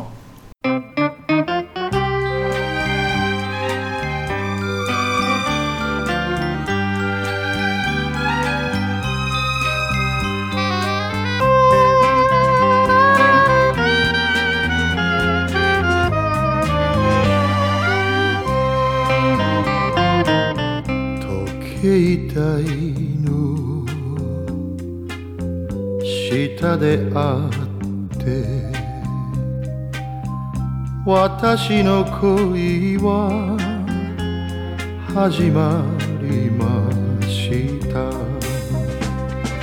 黙ってあなたについてくだけで私はとても幸せだった。夢のような。恋の始め。忘れはしない。恋の街札幌。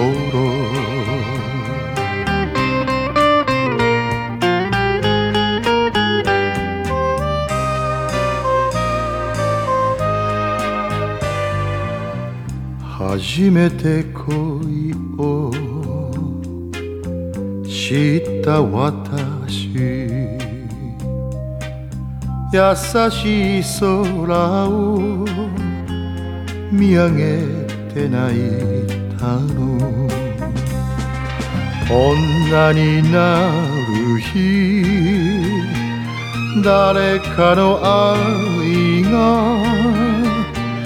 見知らぬ夜の扉を開く。私だけの心の街。アカシアも散った恋の街札幌。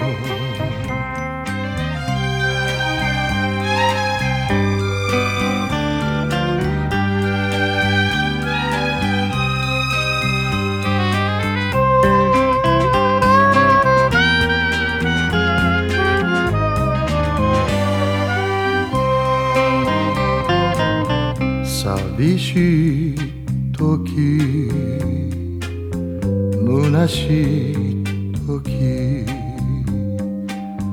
私はいつもこの街に来るの。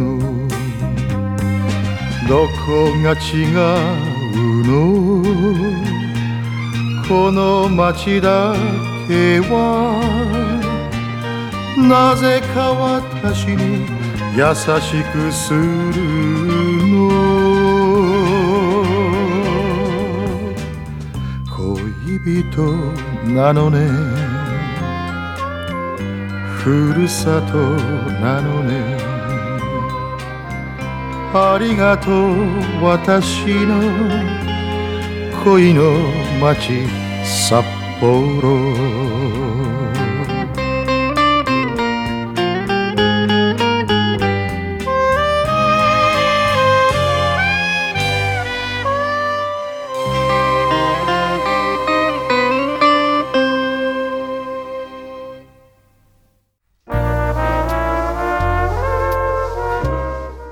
这个是来自 Miyako Harumi 都春美的 Otaru Unga，是小樽运河，这是一首一九九零年的单曲，又是一首演歌。先问一下小马会给什么 C 吧，C 还是 C 是吧？对，就演歌基本上就是这样的。这不也有也有我很比较喜欢的演歌，但就这几首，就是我觉得就是演歌的平均水平就会觉得有点无聊。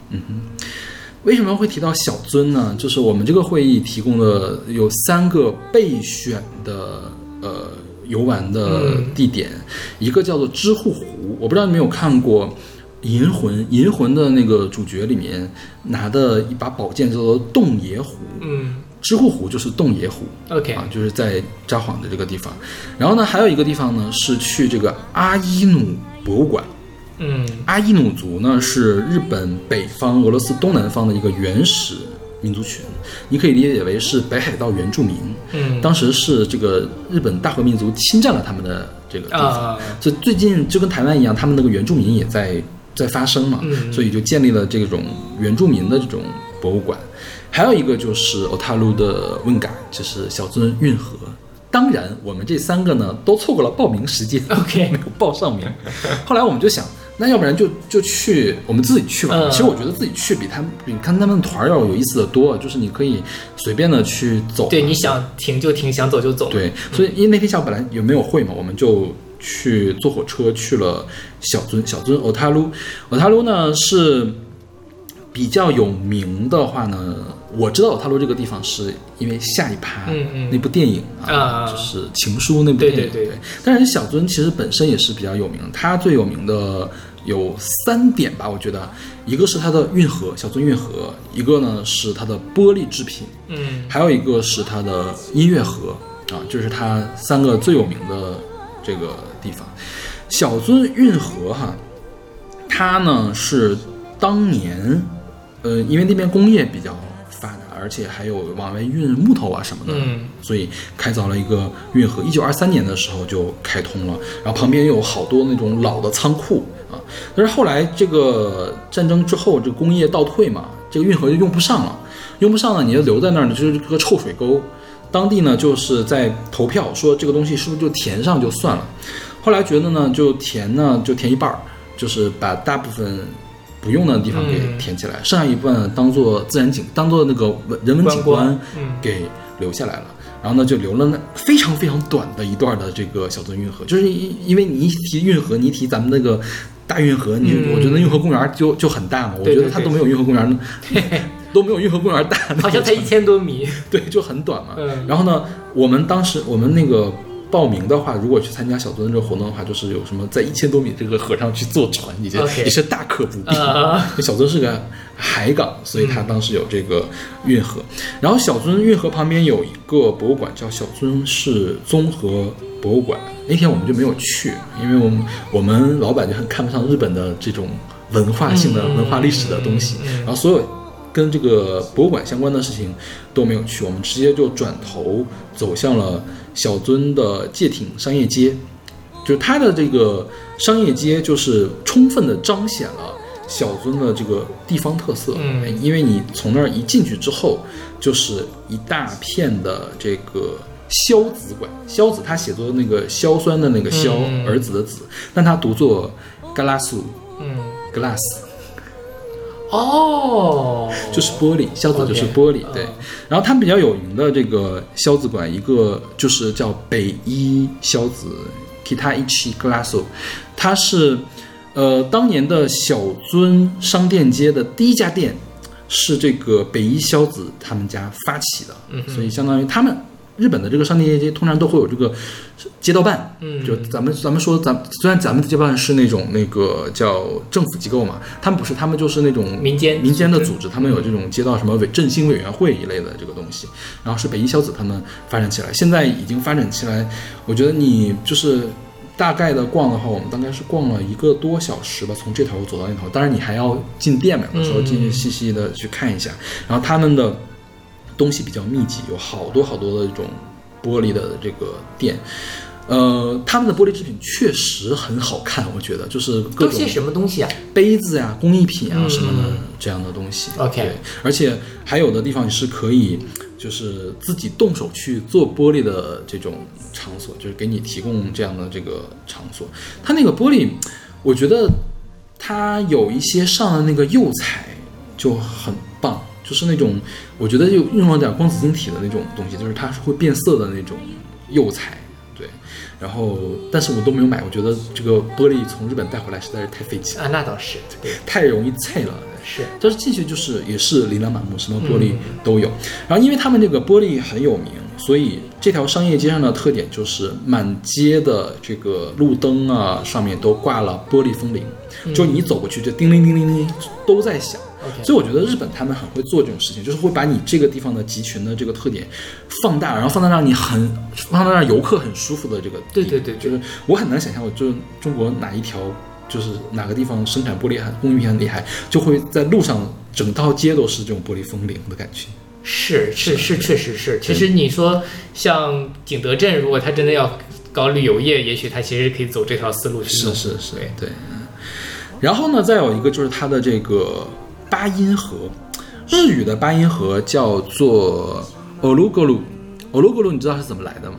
是从荷兰语的八音盒来的，嗯。叫 ogro OK，来的咕噜，我以为是拟声词，不是，就是这这个 organ 是从那个风琴那个是 organ 来的，哦，对，从 organ 来的。对，然后小樽那边有一个叫做小樽音乐荷堂，就是它呢是在一个路口那儿开了三三座建筑，嗯一个是它的本馆，它的本馆应该是一个日本的老老建筑，就是小樽商业街，它本身就是一条依托日本老建筑来的，因为他们他们有就像我们的全国重点文保单位都会有牌儿嘛，他们好多的那个店的建筑直接就贴了那个牌儿。就是它是它是文保单位，然后变成了什么大正小子店，变成了这个北一孝子店，然后变成了这个小樽音乐堂的这个呃音音乐荷堂的这个店，它呢这个主管应该是一个三四三层的木建筑，然后特别大，你一进去看就是各种各样的音乐盒，有那种中岛美雪的歌的音乐盒，也有那什么卡农啊生日快乐的音乐盒，各种各样的音乐盒，还有把音乐盒和万花筒联联联合到一块儿的那种音乐盒，就是设计的非常的精美，就是让我都有点动心要不要买了。其实也还 OK，没有很贵啊，但是我想还是要需要带回来就算了。然后这是它的主管嘛，它的隔街相望就有一个叫做 museum，叫 Antique Museum，嗯是一个他们承办的，他们办的一个音乐盒博物馆。它收录了个什么东西？收录了一个特别巨大的管风琴式的欧罗锅炉，嗯，就是然后呢，它会有每天的那个演奏，就是每次演奏十五分钟，每天演奏六次，然后呢有各种各样古老的这个音乐盒在那展出，然后还有人用日语来讲解的，当然日语来讲解，当然他他那里也卖东西，然后就他的本馆的门口有一个蒸汽钟，就是真的是用蒸汽嗯。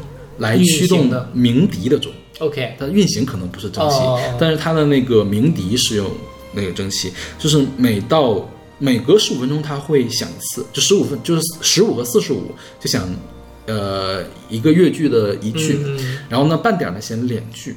然后呢，整点呢响四句，嗯是这个。然后你每到十五分钟，就会有人一大群人在围着等在那儿拍照。你能看出来是真正是蒸汽，因为会往下滴水。啊，就是它那个哨的那个口那个地方往下滴水，这也算是他们的这个一个特色吧，这个东西。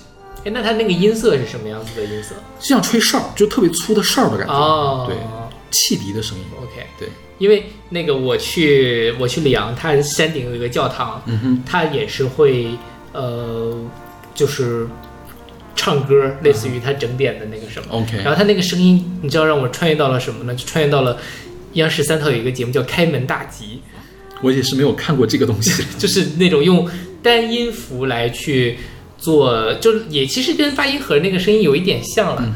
对，但就是可能是因为太经常看到那个节目了，所以就很出戏。OK 但其实就像包括现在北京站的那个报时，它不会唱东方红嘛，其实就是那个音色。对，然后我们简单说一下这个人吧，这个都春美原名叫做北村春美啊，然后呢也是唱演歌的，他最有名的歌叫做《爱是花，你是那种子》，是翻唱了 The Rose，嗯。就是西城特别有名的翻唱的一首歌。，OK，对啊，就是然后呃，好像是在八四年的时候，就他六四年就出道了。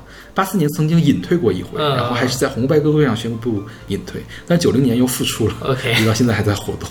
对，嗯这歌也是没有什么好讲的，又是个情歌，对，就是写小樽运河的情歌。OK，那我听这首来自都春美的《小樽运河》。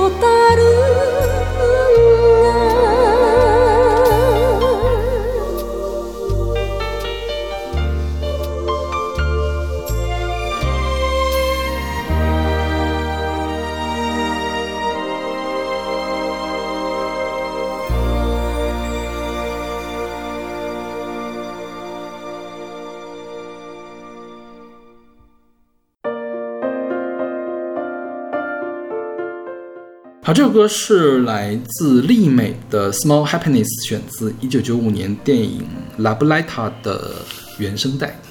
情书，拉布莱塔，好难听啊。因为它发不出来“呜”的那个音，拉布。呃，OK，哦，对对对，拉布莱塔，对，OK，这是那个很出名的岩井俊二的电影，对，岩井俊二的第一部长片吧，应该是。是，我们我觉得这这两期节目跟岩井俊二就讨论，下期还有一个岩井俊二的，对对对也是立美给他做的。嗯嗯，说到小尊，因为我其实看情书看的很晚，我应该是今年才把情书完整的看完。然后说要去小樽，我就特别想去做圣地巡礼，你知道吗？嗯就是情书，你有看过吗？我没看过，情书讲的是一个怎么说呢，就很岩井俊二的爱情故事，它有很多的巧合在那里，然后让你觉得回味无穷啊。这个我觉得我们就不具体去讲这个故事，我觉得情书真的很值得你去看一下，而且我觉得小马看了之后会痛哭流涕，大哭不止。对，对，它里面其实岩井俊二的，虽然我后面看过关于《绿洲》的一切，而且并且不是特别的喜欢啊，但我觉得《情书》这个电影拍的还是不错。他用很多的技法，他要讨论的事情也很复杂，就是单单的去压缩到爱情那一部分去讨论的话，其实也是很。值得人深深思的这个爱情观的上升到爱情哲学的一个事情，很值得去看一下。然后，因为情书它讲的就是小樽的这个事情，它有很多东西都是在小樽发生的。然后，我就当时就特别想去做圣地巡礼，然后甚至去找了一个豆瓣上就有人做这个东西嘛，然后还有人做那个国地图的那种图钉。哎呀，然后也不知道是不是我这个国地图就就这么多年来国地图它改版改版再改版，然后导致这个图钉就有点偏离了。然后我就按照那个图钉去找，因为我们毕竟时间有限，就那一下午，我们还要坐火车再回去嘛。然后而且我还要顾及我是跟我的老板和老板娘他们一块儿去的，我不可能去专门找一个特别无聊的地方带他们一块儿去。然后就是顺路大概约莫有三四个点。然后去看了，每一个都不是，就是非常的离谱的地方。就比如说有一个是什么，这个男女主呃两，他他这个设定，这个情书这个设定很有意思啊。情书设定是一人分饰两个女主，嗯嗯，就这个两个女主第一次见面的那个地方还是怎样的？然后是一个什么有有公交车牌的十字路口，还是有个油桶的这个十字路口？然后过去一看，根本就是一个工厂的一个那个仓库的那个就是拉货车的那个地方，根本就不是那个地方。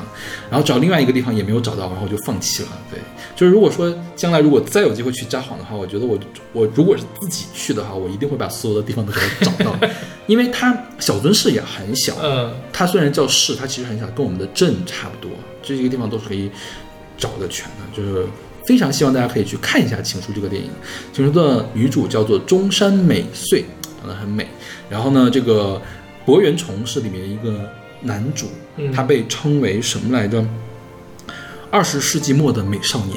OK，或者是说什么世纪末世纪末的美少年嘛，就是这种级别的，就经常有那种女性的这个解说人，就是就是就年轻的时候完全就是冲着博彦崇的颜去看的这部电影，对，就是在台湾曾经掀起重重危机，台湾会用的词儿，然后包括这个。这个曲子我不知道你你会不会喜欢啊？其实我一开始听这张专辑的时候，我觉得没有很喜欢，嗯但是看过电影之后，就是你能体会到这个曲子做的很好，就是嗯它很平淡，对，它不会太抢戏。但是如果说它后面有一个情绪在那里，这个东西就可以立刻的把你的情绪就给点燃起来、烘托起来，然后你这个时候再听这部这个配声配乐的话，就会有不一样的感觉。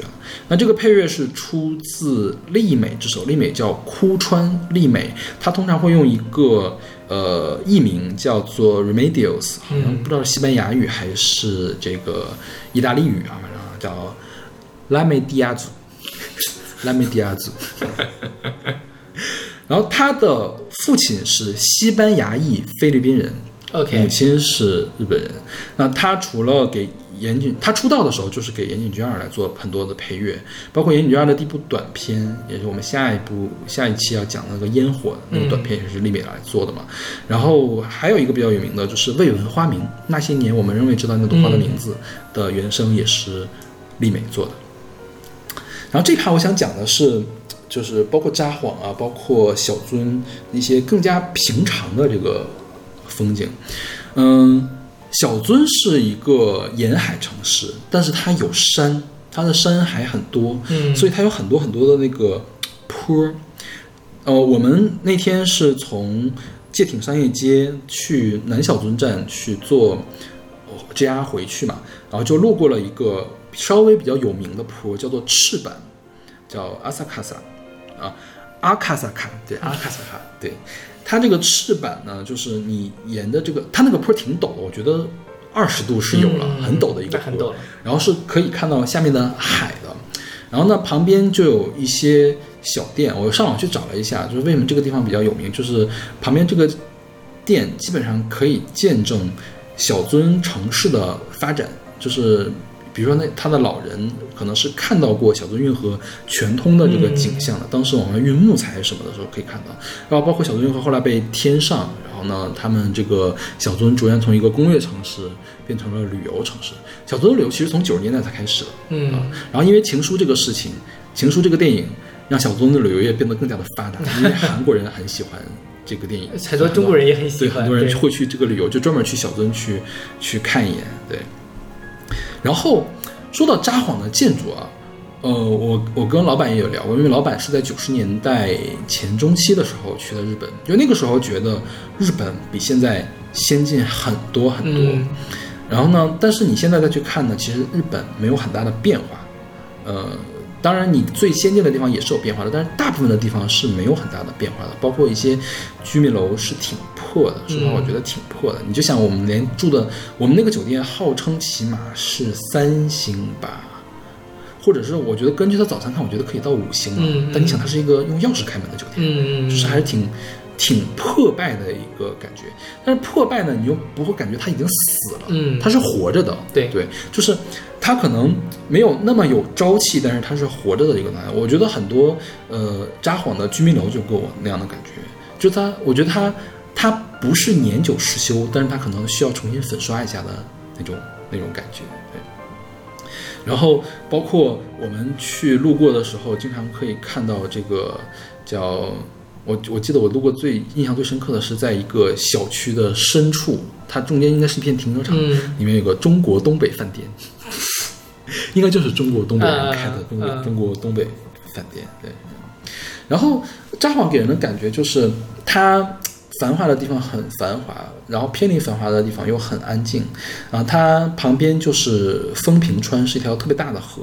然后呢，穿过他们市内还有一条小河叫 Kamo Kamo Gawa，叫鸭鸭川。就日本的那个，如果叠字儿的话，会像中文，中文有的时候也会就省略符号，对对对就是专专门的专去掉两行，嗯那那个符号嘛，叫鸭鸭川啊。然后呢，它特别的窄，我觉得能有一点五米宽，就是水流啊，就一点五米宽。我估计它就是发水了也就那么宽。然后呢，就导致它主干道上会有很多特别精致的小桥，嗯然后这些桥基本上都是战时或者战前的时候建的，然后也是感觉它很有年代感，但是又不是像我们这个北京的这个桥，像风化了石头桥，嗯。风化那么久的那种年代感，就感觉是那种民国时期留下来，然后又没有去特别特别的去翻新它的那种那种桥，有一些漆就已经掉掉掉色了那种嗯。感觉。对，然后它的有一些寺庙会集中在这个不叫集中吧，叫分散的、零散的分散在那个高楼里面。嗯因为像咱们国家的话，土地是公有制的，所以你所有的建设都是有规划的。像资本主义国国国家，他们的建设就比较凌乱，对，就是乱七八糟，真的是感觉给人感觉是有一点点乱七八糟的感觉。然后就是旁边是可能七八十年代建的一座楼，这边呢就是一个佛庙。嗯嗯。日本的佛教好像还挺复杂，他们有很多的派系，这个派那个派的，然后每个派都会有一个寺，但是那个寺庙明显看起来就是翻新过的，嗯，感觉还是寺庙比较有钱。对，然后就是他们的那个国铁，嗯。JR 叫 JR 路，就他们的 R 还要翻成阿鲁这个对，JR 路，加呃 JR 呢是相当于中国原来的铁路局，后来呢他们就自负盈亏了之后，好像是分成了七家的 JR 的公司，然后札幌这边是北海道的 JR，嗯。JR 我们当时是做过两个，一个是往机场那边有一个就是机场的特快啊，就是坐相当于要坐火车去那边，再有一个就是去我们去小樽的时候是坐的 JR 去的，从呃札幌到小樽坐 JR 的快车只需要半个小时，嗯。但是啊，但是呢，它的风景非常的好，因为它是真的是在海边儿修的，OK，那个铁路啊，就是你，呃，它的是一个复线铁路嘛，就是我看的时候，应该是我旁边那条铁路下面就是消波堤，就是离海很近很近。嗯其实我都有点担心，我说涨潮的时候，就是算好的嘛？就是涨潮刚好淹到旁边，是吧？万一风大点儿，不就把那个铁路都给淹了吗？我都我都纳闷儿这个事情。OK，然后还有一些就是铁路旁边就有小渔村的那种感觉，嗯你可以看到有人就是光着膀子下去扎猛子去去捞东西的那那种感觉。对但是不得不吐槽一下，北海道 JR 它能不能擦一下玻璃？它那个火车玻璃特别特别的脏，所以看风景就会受到影响而。且它那个脏不是像我们国家的那种，就是原来那种双层玻璃的铁路，它是那种经年经年的那种灰，它像是什么，就是下了泥点子雨之后落上去的那个雨渍，然后那个雨渍呢又不是泥巴，像是铁锈，嗯就不知道它那个东西是怎么来的。然后感觉呢，好像也不是很好擦的那个样子。我我一开始以为是上面贴了膜，那个膜掉了，后来发现不是，感觉就是脏东西上面，然后就导致就是说你完全没有办法拍照，嗯因为你对焦是对不准的。然后你即便是把你的镜头贴到玻璃上，因为那个镜头的那个玻璃那地方太脏了，你拍不到任何的东西。OK，对，但是你想象一下，就是在火车火铁路旁边开火车，就特别像《千与千寻》里面的这个景色嘛，还是还是挺好的。对，而且他们的铁路，呃，北海道那边的新干线比较少，我们坐的那条线叫函馆本线，函馆是。北海道最南边的一个市吧，就是函馆的夜景是日本最好的夜景，就是离我们比较远了，好像坐火车过去要六个小时。然后就是函馆本线嘛，它是一个低速铁道，就是我好久没有坐低速铁道了，就是走了就是就是会颠，你知道吗？嗯我就已经很久都忘记了火车晃的是什么感觉，它是会晃，然后一到缝的时候，那声音特别的大，对，然后就是。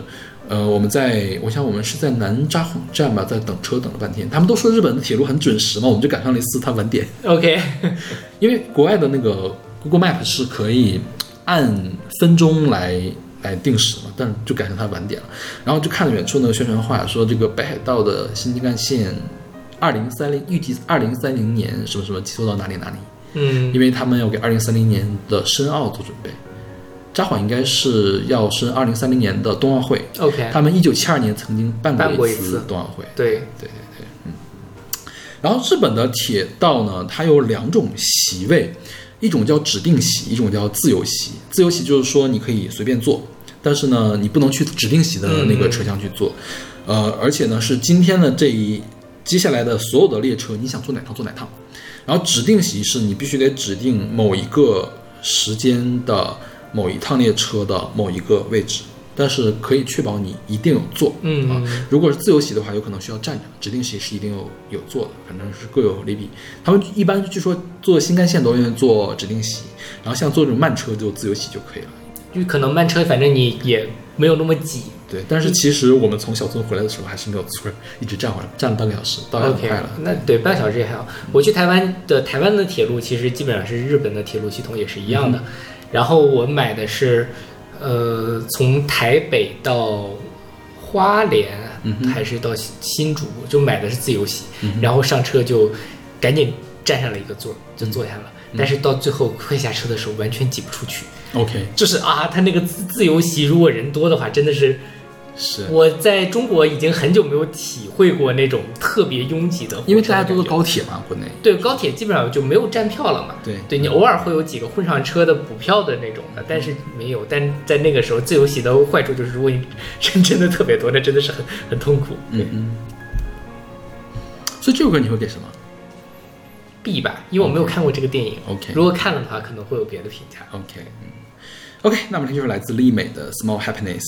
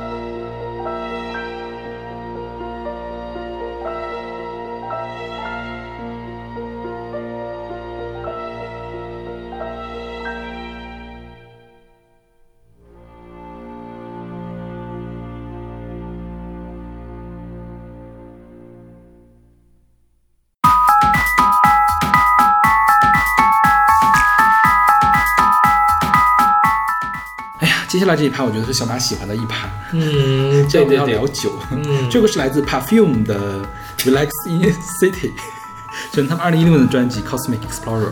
Perfume，好土啊，这个，他们就应该就这么念是吧？应该，就是日本用平假名念的 OK，就 Perfume，Perfume，对 OK，Perfume 香水嘛。对，对，这首歌是札幌啤酒一个产品的广告曲。嗯 p e r f u m e 是 Perfume，我觉得算比较神奇的一个日本的组合，因为我之前印象中日本的女子组合都是那种偶像组合。对，对，就是纯偶像的感觉。但 Perfume 虽然也是女子组合，但我觉得他们并不走偶像路线，他们的电子音乐，我觉得是就最当红的日本组合里面是没有的。对对对，他们电子音乐做的很很有未来感，很有科技感，是是是就不灵不灵的那种感觉。而且他们的表演也是很科技感、很未来感。是对，但是他们也很可爱，是就可以去做偶像的感觉。对是。那这个广告曲做的是什么呢？是 Sapporo Green Aro Aroma，嗯就是札幌绿香啤酒。嗯，就是札幌啤酒是日本的四大啤酒之一，是札幌、麒麟，还有朝日，还有三得利。他们四家是日本的四家最大的这个啤酒的这个品牌啊。国内是能买得到札幌啤酒的。对，嗯。像札幌最有名的两款，一个是 Sapporo Classico Classic，、嗯嗯。还有一个是 Sapporo Namabiru Kuro Labito，就是黑啤。，OK，对，它的特点是有一个五角星，嗯。札幌啤酒的 logo 就是一个五角星。然后他们应该是明治九年的时候就开始了，明治九年是一八七六年，是当年的开拓史，就是去侵犯那个嗯原住民的时候的时候建立的这个啤酒啤酒厂。然后他们有名的一个是黑啤酒，一个是 classic，就是最常见的。我最后都没有喝到 classic，嗯，其实我们我之前不是说那个酒店打扫的时候是可以给我们发啤酒的吗？那个送啤酒送的就是就是那个黑啤黑啤，对。然后后来那个黑啤，因为就是每天吃的东西实在是太多了，就完全没有肚子喝那个黑啤。就直到我们第二天要飞了，从酒店早上起来的时候，我在想要不要把它喝掉，算了，不喝了，然后就没有喝到。然后我就有点后悔，你知道吗？因为这一罐啤酒。如果是在国内买的话，需要二十块钱，差不多。在那边买的话就不到十块钱就可以嗯，因为进口的那个税很贵的。是是是，对。然后日本有一个，就札幌有一个札幌啤酒博物馆，嗯。这个一度在我们想要去的这个清单上，但是由于它还是离我们活动的那个区域稍微有一点远，而且我们没有时间去，最后就没有去成。我觉得可能跟青岛啤酒博物馆是类似的那种感觉，就是展示一下怎么做啤酒，然后呢，它有那种放题，就是呃自助，嗯。就是你好像是花多少钱，半半个小时之内随便喝，对，哦，那很好。对，它好像是准备了十二三种不同的吧，就是各种各样口味的这个啤酒。然后它每年都会有新品推出，包括有什么季节限定一类的这个东西，像这个 Classic 是北海道限定，就是全日本只有在北海道卖，OK，对，其他地方要从那儿运过去。嗯对，感觉反正但你没有喝到。呃，我喝到了 classic，没有喝到黑啤，我刚才说错了对哦，喝到了 classic，就 classic 是比较清淡的那种感觉，嗯黑啤应该是更重一些嘛，斯陶特那种感觉。对，然后我觉得它这个绿香啊，据说是走的那种呃年轻女性的这种风格，它是加了啤酒花、盐水籽儿和橙皮，嗯，里面提取的那个方樟醇。都可能喝起来更香一点。对，然后说，呃，由着由于这个在女性地位显著提高的现代社会，据说女性的压力也越来越大，人们倾向于选择可以轻松缓解压力的芳香产品，可以给人温和治愈的天然产品啊。在这个背景之下，他们推出了这一套格格林尼阿罗马。但你就说这种这个日本各种啤酒的限定款啊什么的，嗯因为我之前不是就住华堂旁边嘛，经常过去之后就看他们会卖各种什么季节啤酒，夏天的啊、秋天的其实没有什么太大的区别，喝不出来因为我其实也喝不出来，因为我真的是不太喝喝酒。嗯，对，但我觉得他如果加了这些乱七八糟东西的话，你说这个可能它真的是会有不一样的风味，但就是那种夏天、秋天，它没有明确的说它是什么味儿的这种，我一般都喝不太出来。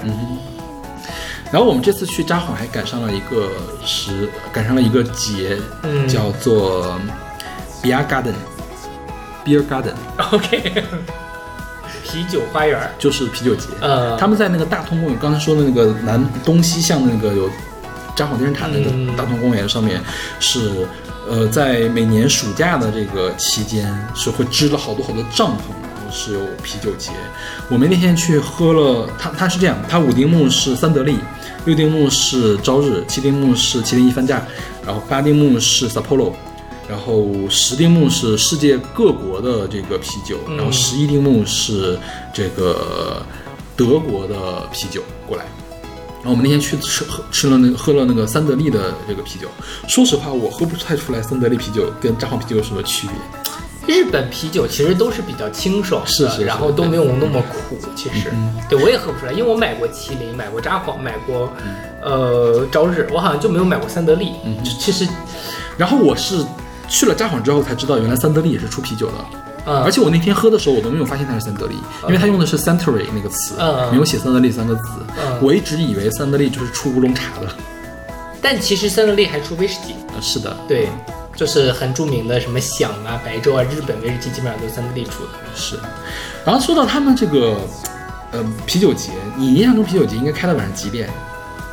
应该晚上很晚吧，一两点，你猜他开到几点？十一点吧，八点。干嘛？我想是八点还是九点啊？嗯反正他 last order 应该是哦，他开到九点，嗯但 last order 可能是八点半。OK 然后人家要下班就灯全关，你知道吗？嗯公园的那个景观灯全关。他们真的就是劳动法执行的很好，是的。但是啊，但是我们那天去那个摩天轮的时候，从摩天轮往下看，在摩天轮旁边，下面有很多那个帐篷，感觉也是在喝啤酒。嗯，嗯，那可能就是他们那种酒吧街之类的。对对对，包括我们住的公园饭店门口，然后有一片围起来的，他好像八九点钟也在卖啤酒，嗯晚上嗯就是他们好多这样露天喝啤酒的地方哎，，真好。然后可以吃毛豆什么的。哎，札幌的气候怎么样？札幌的气候就是长春啊，但是就是海洋海洋气候的长春。我们去那天没有很凉快了，三十多度但是据说应该很凉快才对。OK，然后我们老板娘就说到哪儿这么热，但应该也没有北京热。没有北京，北京还是太热。了。对，嗯然后就说到这个三得利，三得利，我这次去买了一瓶三得利酒回来，是三得利的美酒，嗯。就是姚伟挑的，他那个买的，我看了是美酒跟威士忌在一块儿拌起来的一个酒，二十多度，听起来不错哎。对，还没有开封，嗯然后姚伟特别的兴奋，对呀，就是让你买这个，它是用威士忌做的，非常的好的，听起来会很好，因为三得利威士忌很出名。嗯哼，对，就是而且现在日本威士忌都卖的很贵，嗯在国内大概一瓶大概要大几百块钱、一千块钱左右吧。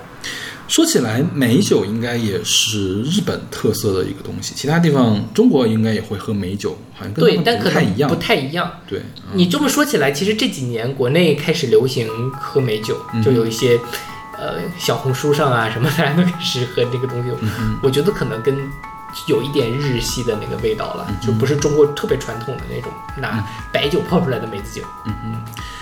然后我这次去日本，我们有 banquet 嘛，banquet 上它也是酒随便喝嘛，嗯我就尝了好多好多的酒。我这次去尝了一下那个霓虹酒，就是清酒，啊，日本酒。嗯我之前一直觉得日本酒特别的难喝，后来发现我喝的方法不对，嗯，就是它是需要兑水加冰，要味味道会很不兑水加冰吗？对，嗯。呃，但我还真没这么喝或过。或者你可以兑水加热，或者兑水加冰。啊对，我觉得就是你原来喝比较浓，我我可能是不喜欢酒精味儿，就兑水加冰之后，我能品出它非常复杂的那种味道。对对对对，是有甜啊，然后还有香啊，还有酒的味道在里面。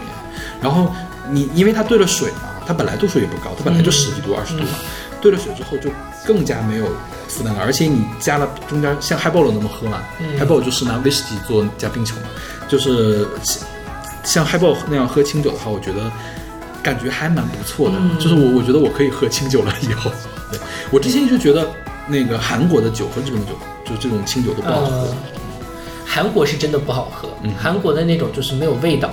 但就只有酒精味儿，你喝多了就醉了。但清酒其实我还一直蛮喜欢喝的，就是很香。嗯然后呃，像你说加就是把它冰起来，它口感很好，或者加热，但加热的话，它其实很多芳香物质就挥发挥发掉了。嗯对，因为因为我之前看那个，哎，咱们之前说过一个，就是专门喝酒的那个番茄，不是番茄，泡面番，啊，你有印象吗？啊，有对，，和鸽子酒，嗯和鸽子酒，对。然后我记得他当时喝酒就是也是要冰好的嘛，然后要要兑水，他那个小酒盅下面还有个托盘儿，最后要把托盘里面那个都喝掉。嗯，我当时觉得很奇怪，而且我能可以理解了，确实应该都喝掉，还是挺好喝的。对。然后那天，呃，崩溃上，我觉得我还有一个酒没有尝到，就是 alcohol free beer，就是没有无酒精的啤酒。啊我很好奇它是什么味道。OK 所以就是格瓦斯不加糖的味道吗？很有可能。你你没你也没喝过是吗？我为什么要喝无酒精的啤酒？喝啤酒不就在喝酒精吗？就是为了喝酒精啊。但我觉得就是啤酒的，我那我跟你完全不一样。嗯我喝啤酒，我觉得我是被它的香味儿吸引的，所以我可以接受黑啤，就是嗯或者麦味儿特别重的那个啤酒。相反，比较清新那个啤酒就是、啊就是气泡水了嘛。OK，嗯，是啤酒不就是气泡水吗？这句话也是姚伟的名言。OK，好。然后我们这次去日本还喝了一个酒，是北海道啤酒厂出的一系列的这个利口酒，嗯就是气泡利口酒，它叫刀刀山收仔，呃，道产素材。它主打的什么呢？是用北海道特产的一些东西做成利口酒，然后只有百分之三的酒精量，然后当汽水喝的。它呢有几种，一个是鱼氏葡萄，啊，一个是西张蜜瓜，还有蓝电果忍冬，还有什么蜂蜜酸柚、酸牛奶、蓝莓酸奶、草莓酸奶这几种口味。然后我买了这个，呃西，我买了应该是西张蜜瓜和酸牛奶口味的这个的东西，就是挺好喝的。就 real 嘛，嗯，我觉但可能它得它是不是比 real 更香、更真实一点？对，它是真正往里面加了这个东西。嗯对，日本我觉得它的呃标识啊要求很严格，就比如说呃像某一些呃碳酸饮料啥，如果你是橙子味的碳酸饮料，你又是用香精调的，你必须得写我没有添加果汁，就嗯叫没有添加果汁这个事情需要写上去。添加果汁这个事你可以不写，但是嗯没有添加果汁必须要写上去。这个肯定是用了就北海道特产的这个素材。嗯，这个我觉得这个我也看了，国内卖的很贵，你知道吗？就国外可能就是在日本可能五块钱就买一瓶的，这个国内十五块钱、二十块钱。那差不多吧，合理。然后我们去了一次居酒屋，嗯。那日本的居酒屋一般是这样，就是大家下了班之后先去喝点小酒聊聊天，然后居酒屋其实是不管饱的，嗯。就只管酒不管饱的。但是那天我们是冲着管饱去的，就我们去了大姨妈路，去了大丸，嗯。然后回来之后说找地方吃饭，然后我们就挑了附近的一家那个居酒屋。居酒屋，因为我们那天逛完大姨妈路，应该大姨妈路要下班了，就八点之后了嘛。八点之后其实很多饭馆儿已已已经开始关门了，然后居酒屋一般会开的比较晚，开到后半夜嘛。他们是这样，如果你开到凌晨一点，就开到当天二十五点，那他是这么算的，对嗯。然后那家居酒屋就是，现在回想起来，我觉得他们家也就是比较一般的这种东西吧，然后可以喝啤酒、喝威士忌，当然我们没有都没有点威士忌，然后我们尝了各种各样奇奇怪怪的小吃。，OK，我觉得比较有特色的一个是炸海带哎听起来还不错哎。啊，对，就是比我想象的要好吃很多。嗯它很它很脆很脆，然后又比较鲜。然后还有一个是那个炸牛蒡，啊，牛蒡你知道吗？牛蒡长得像山药一样，但吃起但我来没吃过。吃起来像某一种东西的树根，稍微有点草药味儿，所以它被称为东洋参。OK，我一直以为它跟萝卜一样，但其实完全、嗯完全不一样的这个东西。那家叫什么？那家你在谷歌上一搜，叫产地直达时尚居酒屋爱阳炸红针。它其实就它叫爱友，就叫爱阳。嗯然后呢，它前面要加上产地直达嗯时尚居酒屋，说明它这个鱼都是现现弄的，比较新鲜我一直以为它，我我以为它能有多鲜呢，但其实都是烤鱼嘛，鲜不鲜你也吃不出来。对，然后那天吃完之后，我们老板娘给的评价就是说，可能还是不如北京的菜好吃。就是就是它不是专门吃饭的地方，嗯对，就是不都不是正经喝酒的对，都不是正经的。所以它很多东西都是下酒的。对你听起来这些东西炸牛蒡啊、炸海带就很适合。但是它什么牛肉、猪肉串儿啊什么的那种都是很好嗯吃，，OK，酱磨的很好。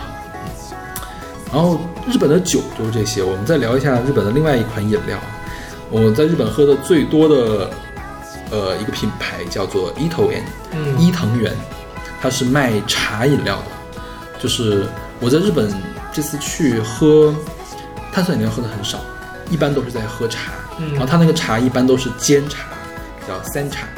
那个煎茶好像跟我们的这个泡茶不一样。对不太一样，它它会有一股焦香的那种嗯味道，就是有点糊巴味儿，说实话是有一种。然后还有就是 mugi 茶，就是麦茶，嗯他们卖茶也也有很多。然后伊藤园就有各种各样的这种茶，然后包括在机场呢，他们伊藤园是专门有一个店的，呃，他们卖各种抹茶粉啊，卖各种各样的就是茶叶呀、还卖这种茶饮料，嗯还有他们的甜点什么的。对我觉得日本的茶比国内的茶要丰富一些，就是茶饮料，啊，那是。嗯，你觉得好喝吗？我觉得挺好喝的。多少钱一瓶啊？就跟咱们的也差不多，我觉得跟农夫山泉，嗯，就跟那个什么也差不多。东方树叶差对，不多东方树叶五六块或者更更便宜一点那也。挺好的。对，对，其实我最近喝东方树叶喝的也挺多的，东方树叶其实挺好因为自从我发现赤藓糖醇和三聚蔗糖都比较有危险之后，我就开始喝东方树叶了。我说这个东西怎么是甜的呢？我要没有糖的行不行？我要没有甜味儿的行不行？OK。像什么茶派那些我都不喝。哦，对，那东方树叶确实是一个比较好的选择。是。OK，那我们听首来自 Perfume 的什么《Relax in the City》。「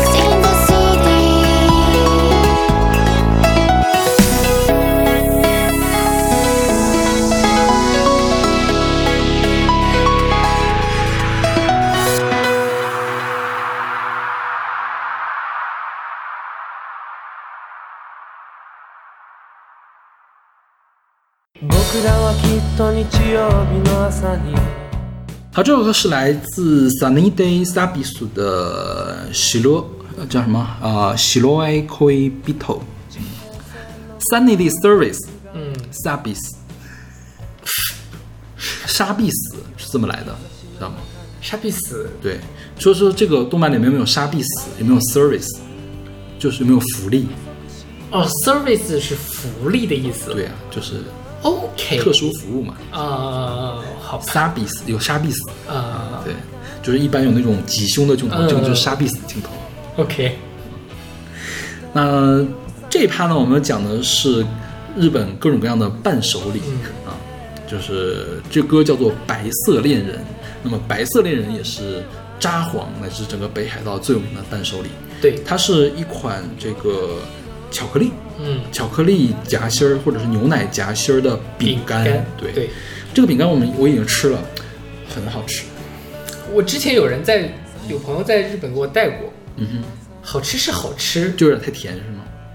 或者太少？对，啊就是以它那么贵，啊然后呢又那么少，好吃呢也没有好吃到让我觉得啊 那种好吃。因为我觉得它的不一样的地方，它是饼干嘛，嗯我觉得国内的饼干一般会做的更加的结实，嗯，它那个饼干是可以做到入口即化，但是又不是完全没有口感的那种感觉。然后，然后白色恋人它为什么有名？是因为北海道的牛奶特别好喝，嗯对。然后北海道一直它是奶牛养殖业会比较好吧，然后所以他们的牛奶很好。然后我也特地是喝了不同的那个牛奶，就是他们不同产地的那个牛奶。说实话，我没有喝出太大的区别，但是你能喝出它是好牛奶。嗯就有的牛奶确实是没味儿的，嗯因为我之前。哎，这个算不算？不算，也不也没有人做，不算不算去踩人家了。因为我买过天润的牛奶，嗯就是新疆天润，你知道那个奶皮，我知你知道吗？嗯他们是出牛奶的，可能我买的不是特别好的牛奶，就是稀汤寡水，你知道吗？对，就就是包括你不是说你这种天润的啦，嗯你买蒙牛。普通的那些牛奶，普通蒙牛和什么他们什么经典啊和什么就是不一样 OK，嗯对，因为我觉得还是特仑苏比较好喝。啊，对，是就是特仑苏经典，这就是比较浓稠的，然后是有奶香味儿的东西了。对，然后就是你在札幌的话，你随便进一家便利店，你拿一瓶牛奶的话，都是好喝的，嗯就是很香。对，蛋白质含量、脂肪含量都比较高。那脱脂的你不能喝了，啊当然是就不不香了，就不香了对对对，所以这个白色恋人它比较名因为，它用了本地的这个牛奶，它主打这个东西。那白色恋人它的生产公司叫做石屋制药伊西亚啊，嗯、以下还有一款产品，我这次也买了给别人当做伴手礼，我应该没有给你带，我没给你带这个东西，叫美东，它是那种巧克力威化，就是三层巧克力威化，啊对，它也是做的很松软的脆脆沙对，脆脆嗯，也不能叫脆脆沙嘛，就那种东西嘛，类似的。嗯，脆脆沙还太就是它。脆脆沙有种梗啾啾的，有种嚼不断，嗯是吧？对，那个美东的话，就是一嚼就会化在嘴里面 OK 感觉。啊，更轻薄，更脆一点。对对对，因为我觉得日本人哈，日本人他们的吃饭的特点就是分量很小，嗯所以日本人都很瘦，因为他们吃不饱嗯的感觉。包括他们的甜品也是，东西会做的很甜，但是每一份都很小，就是可以帮你克制住。然后我就跟师姐说，师姐她就很喜欢吃，我师姐她就很喜欢吃白色恋人。她说，那我也想买着吃。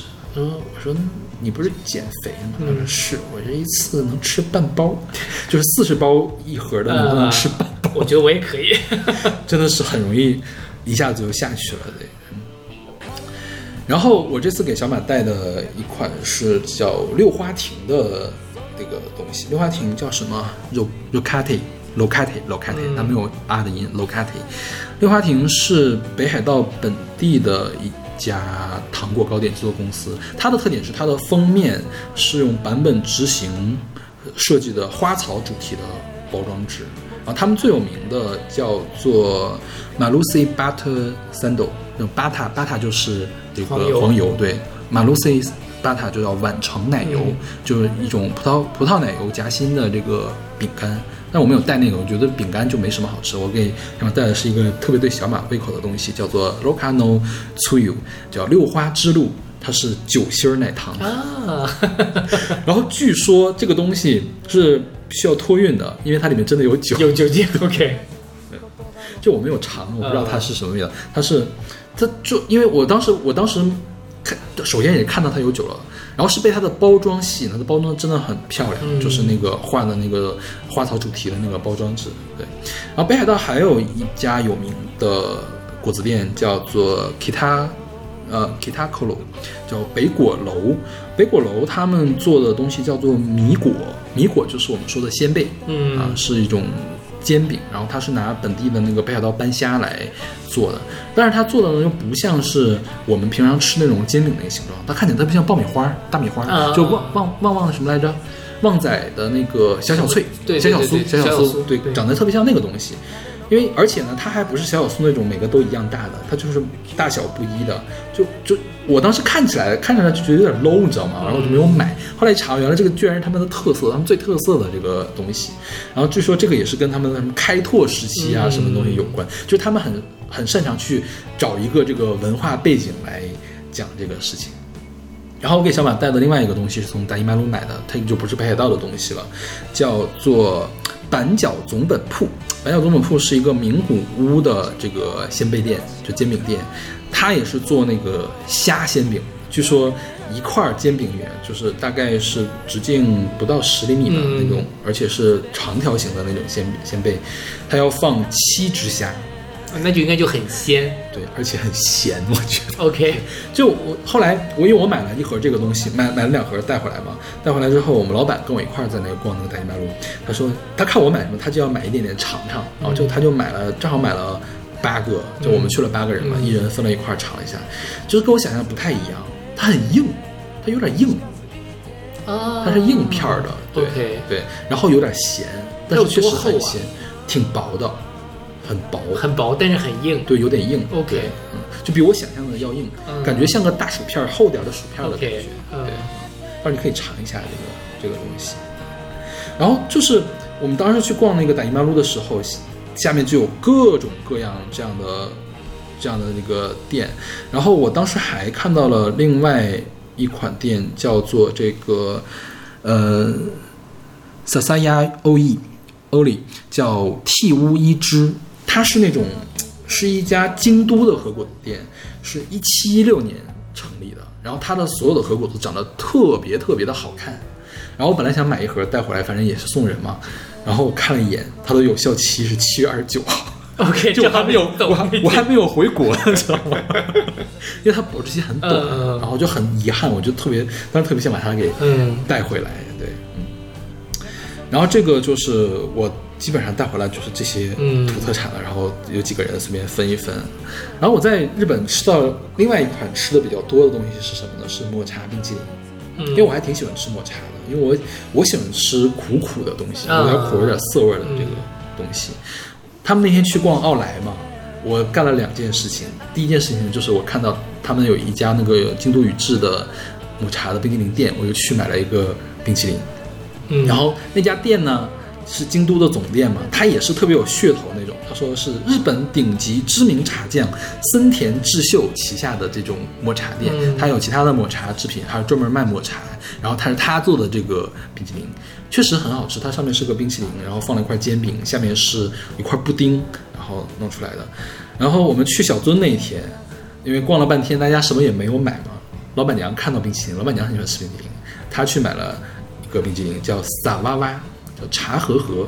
嗯这个冰淇淋是也是上面是冰淇淋，下面是一块蛋糕，也是很棒。我觉得我觉得日本的果子和日本的这种甜点，就是你很难踩雷，就很难不好对吃。对对是，对，因为你甜。但是我觉得其实国内有一些糕点店还是挺容易踩雷的，要么就过于甜，要么就有怪味儿，要么就口感会不会好就比较放太腻之类的？对对我觉得日本的这种就是它没有那么的我觉得夸张，就其实我觉得它可能是通过控制量而而不让你太腻。对你想，你白色恋人吃二十块肯定会腻，但你吃一块绝对不会腻。对对对对吧？它就很小，又很贵，你不会吃很多。对 对，但是如果你说国内买一个这样的东西，大家会觉得不值，是吧？很不值啊。嗯然后说到去逛奥莱，我不是去逛了这个冰淇淋店嘛，还还去了另外一个地方，是奥莱的一楼的门口，叫做 Hokkaido Local Farm Village。Local Farm Village，嗯。啊，它是一个，它我我觉得它应该不像是连锁，但是它呢应该是那种北海道专门对外来卖他们本地土特产品的这种嗯。village，、就是我在里面看到很多卖萝卜的，他们叫大根。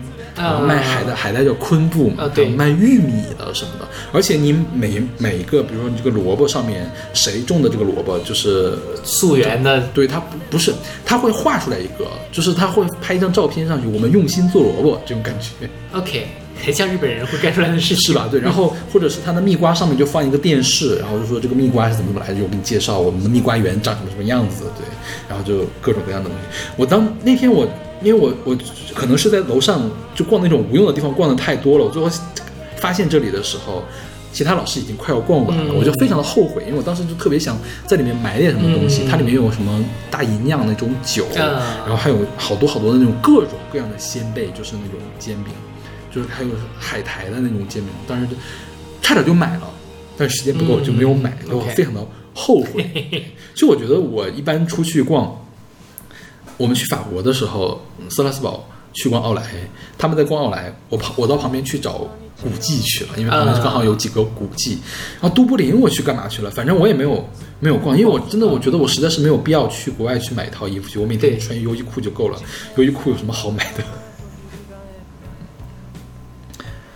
然后再说一下他们的这个土产屋吧，在理想路上面有一家有名的土那个土产屋，叫做梨屋，叫做 Tanukiya。嗯它的特点就是门口放了一只巨肥无比的这个带着斗笠的狸猫。狸猫对 OK 啊然后我一开始都不知道那是干嘛，我以为是个工艺品。嗯嗯后来就网上一看哦，原来这是他们家的招牌，嗯特别就是看到这个就知道这就是梨屋。对，而且那个说实话，那只梨长得挺丑的 OK 就是属于那种憨厚的那种、嗯。那种狸猫，一看就像是土产狸猫的感觉。然后一楼也是各种各样白色恋人呀、什么六六花亭啊、北鼓楼的这种东西，还有什么乐淘他们的这个东西。然后二楼还有，二楼就是各种 Made in China，嗯，什么东西呢？就是 Made in China 义乌电子。义乌小商品啊，哦哦，OK，冰箱贴，嗯。然后工艺品，嗯。然后有一些工艺品你看的应该是可能本地，但是我觉得也没有那么好看吧。就是我觉得去外面带回来的这个土产，除了吃的肯定是本地生产的之外，其他的就很容易是 made in China 义乌生产的。对对对而且你在义乌买的还会更便宜。更便宜。对，除非就是说他他那家店就主打我们本地的什么素材，嗯比如说我那次去俄罗斯买的叫本地白桦树的那个就是套娃，嗯啊，那肯定是本地的，肯定不是义乌产义乌，对对对对。然后这就是大概是我在札幌的所有的土特产，嗯我花我觉得花了大量时间在想给大家买什么土特产的这个 这个路上听起来。是挺 都挺好吃的，说的我都饿。然后我们简单说一下这个团吧，这个团 Sunday Day 三 Sunday Day Service，啊嗯他们是一个九二年成立的日本乐队，然后零零年的时候曾经短暂的解散，零八年的时候又重新成立了，主要是唱车库摇滚、民谣摇滚，还有涩谷系。嗯啊，涩谷系是东京的一条街叫涩谷，是吧？对对对就是那边的比较潮新潮的一种音乐风格。然后他的呃主唱和主创叫做曾我部会一，然后他也会有自己的个人的这种呃专辑，我觉得也做的挺精良的。那这首曲子又是一个。又是一个那个情歌嘛，嗯白色恋人》对。其实我们这次的讨论是为什么《白色恋人》好像在中国特别的火，就听起来好像是哪一部日剧啊，或者是哪首歌里面曾经提到过他，但是我做后来也没有找到，好像就单纯他就是比较火。就可能最早的一波这种日本土，你从日本回来总要带点土特产，三炮他就占据了那个位置。哪怕你没有去北海道，你去了东京，你去了京都，可能你都会跑带白色恋人回来。嗯哼。然后这首歌里面的白色恋人应该说的不是北海道的白色恋人，嗯应该说什么樱花啊或者是雪一类的这种白色恋人。对我没有仔细看，我这期就完全没有查歌的事情，因为你本身这个旅行就足够精彩。是，嗯。OK，那我们听说来自 Sunday Service 的《白色恋人》，这是这一期节目的最后一首，最后一首歌了，是吗？我们已经说了多久了呀？我们说了两个小时了吧，差不多。啊，对。然后我们下一期还有，下一期可能会比这期要短一些。我觉得 下一期去跟邵老师来他的札幌之旅，我们下期再见，下期再见。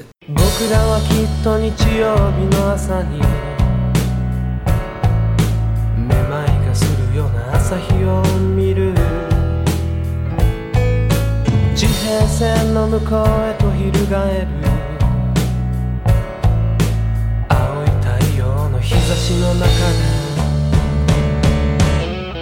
明るいうちに約束しよう。その後には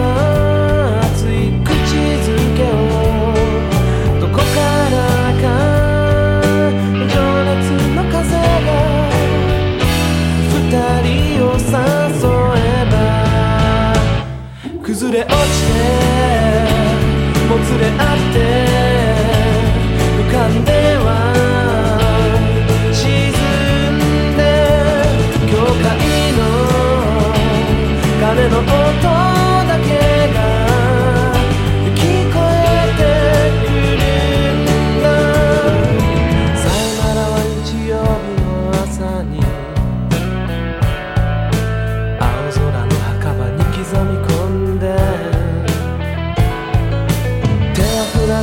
言葉もかけずに雲の切れ間に預けておこう。明るいうちに約束して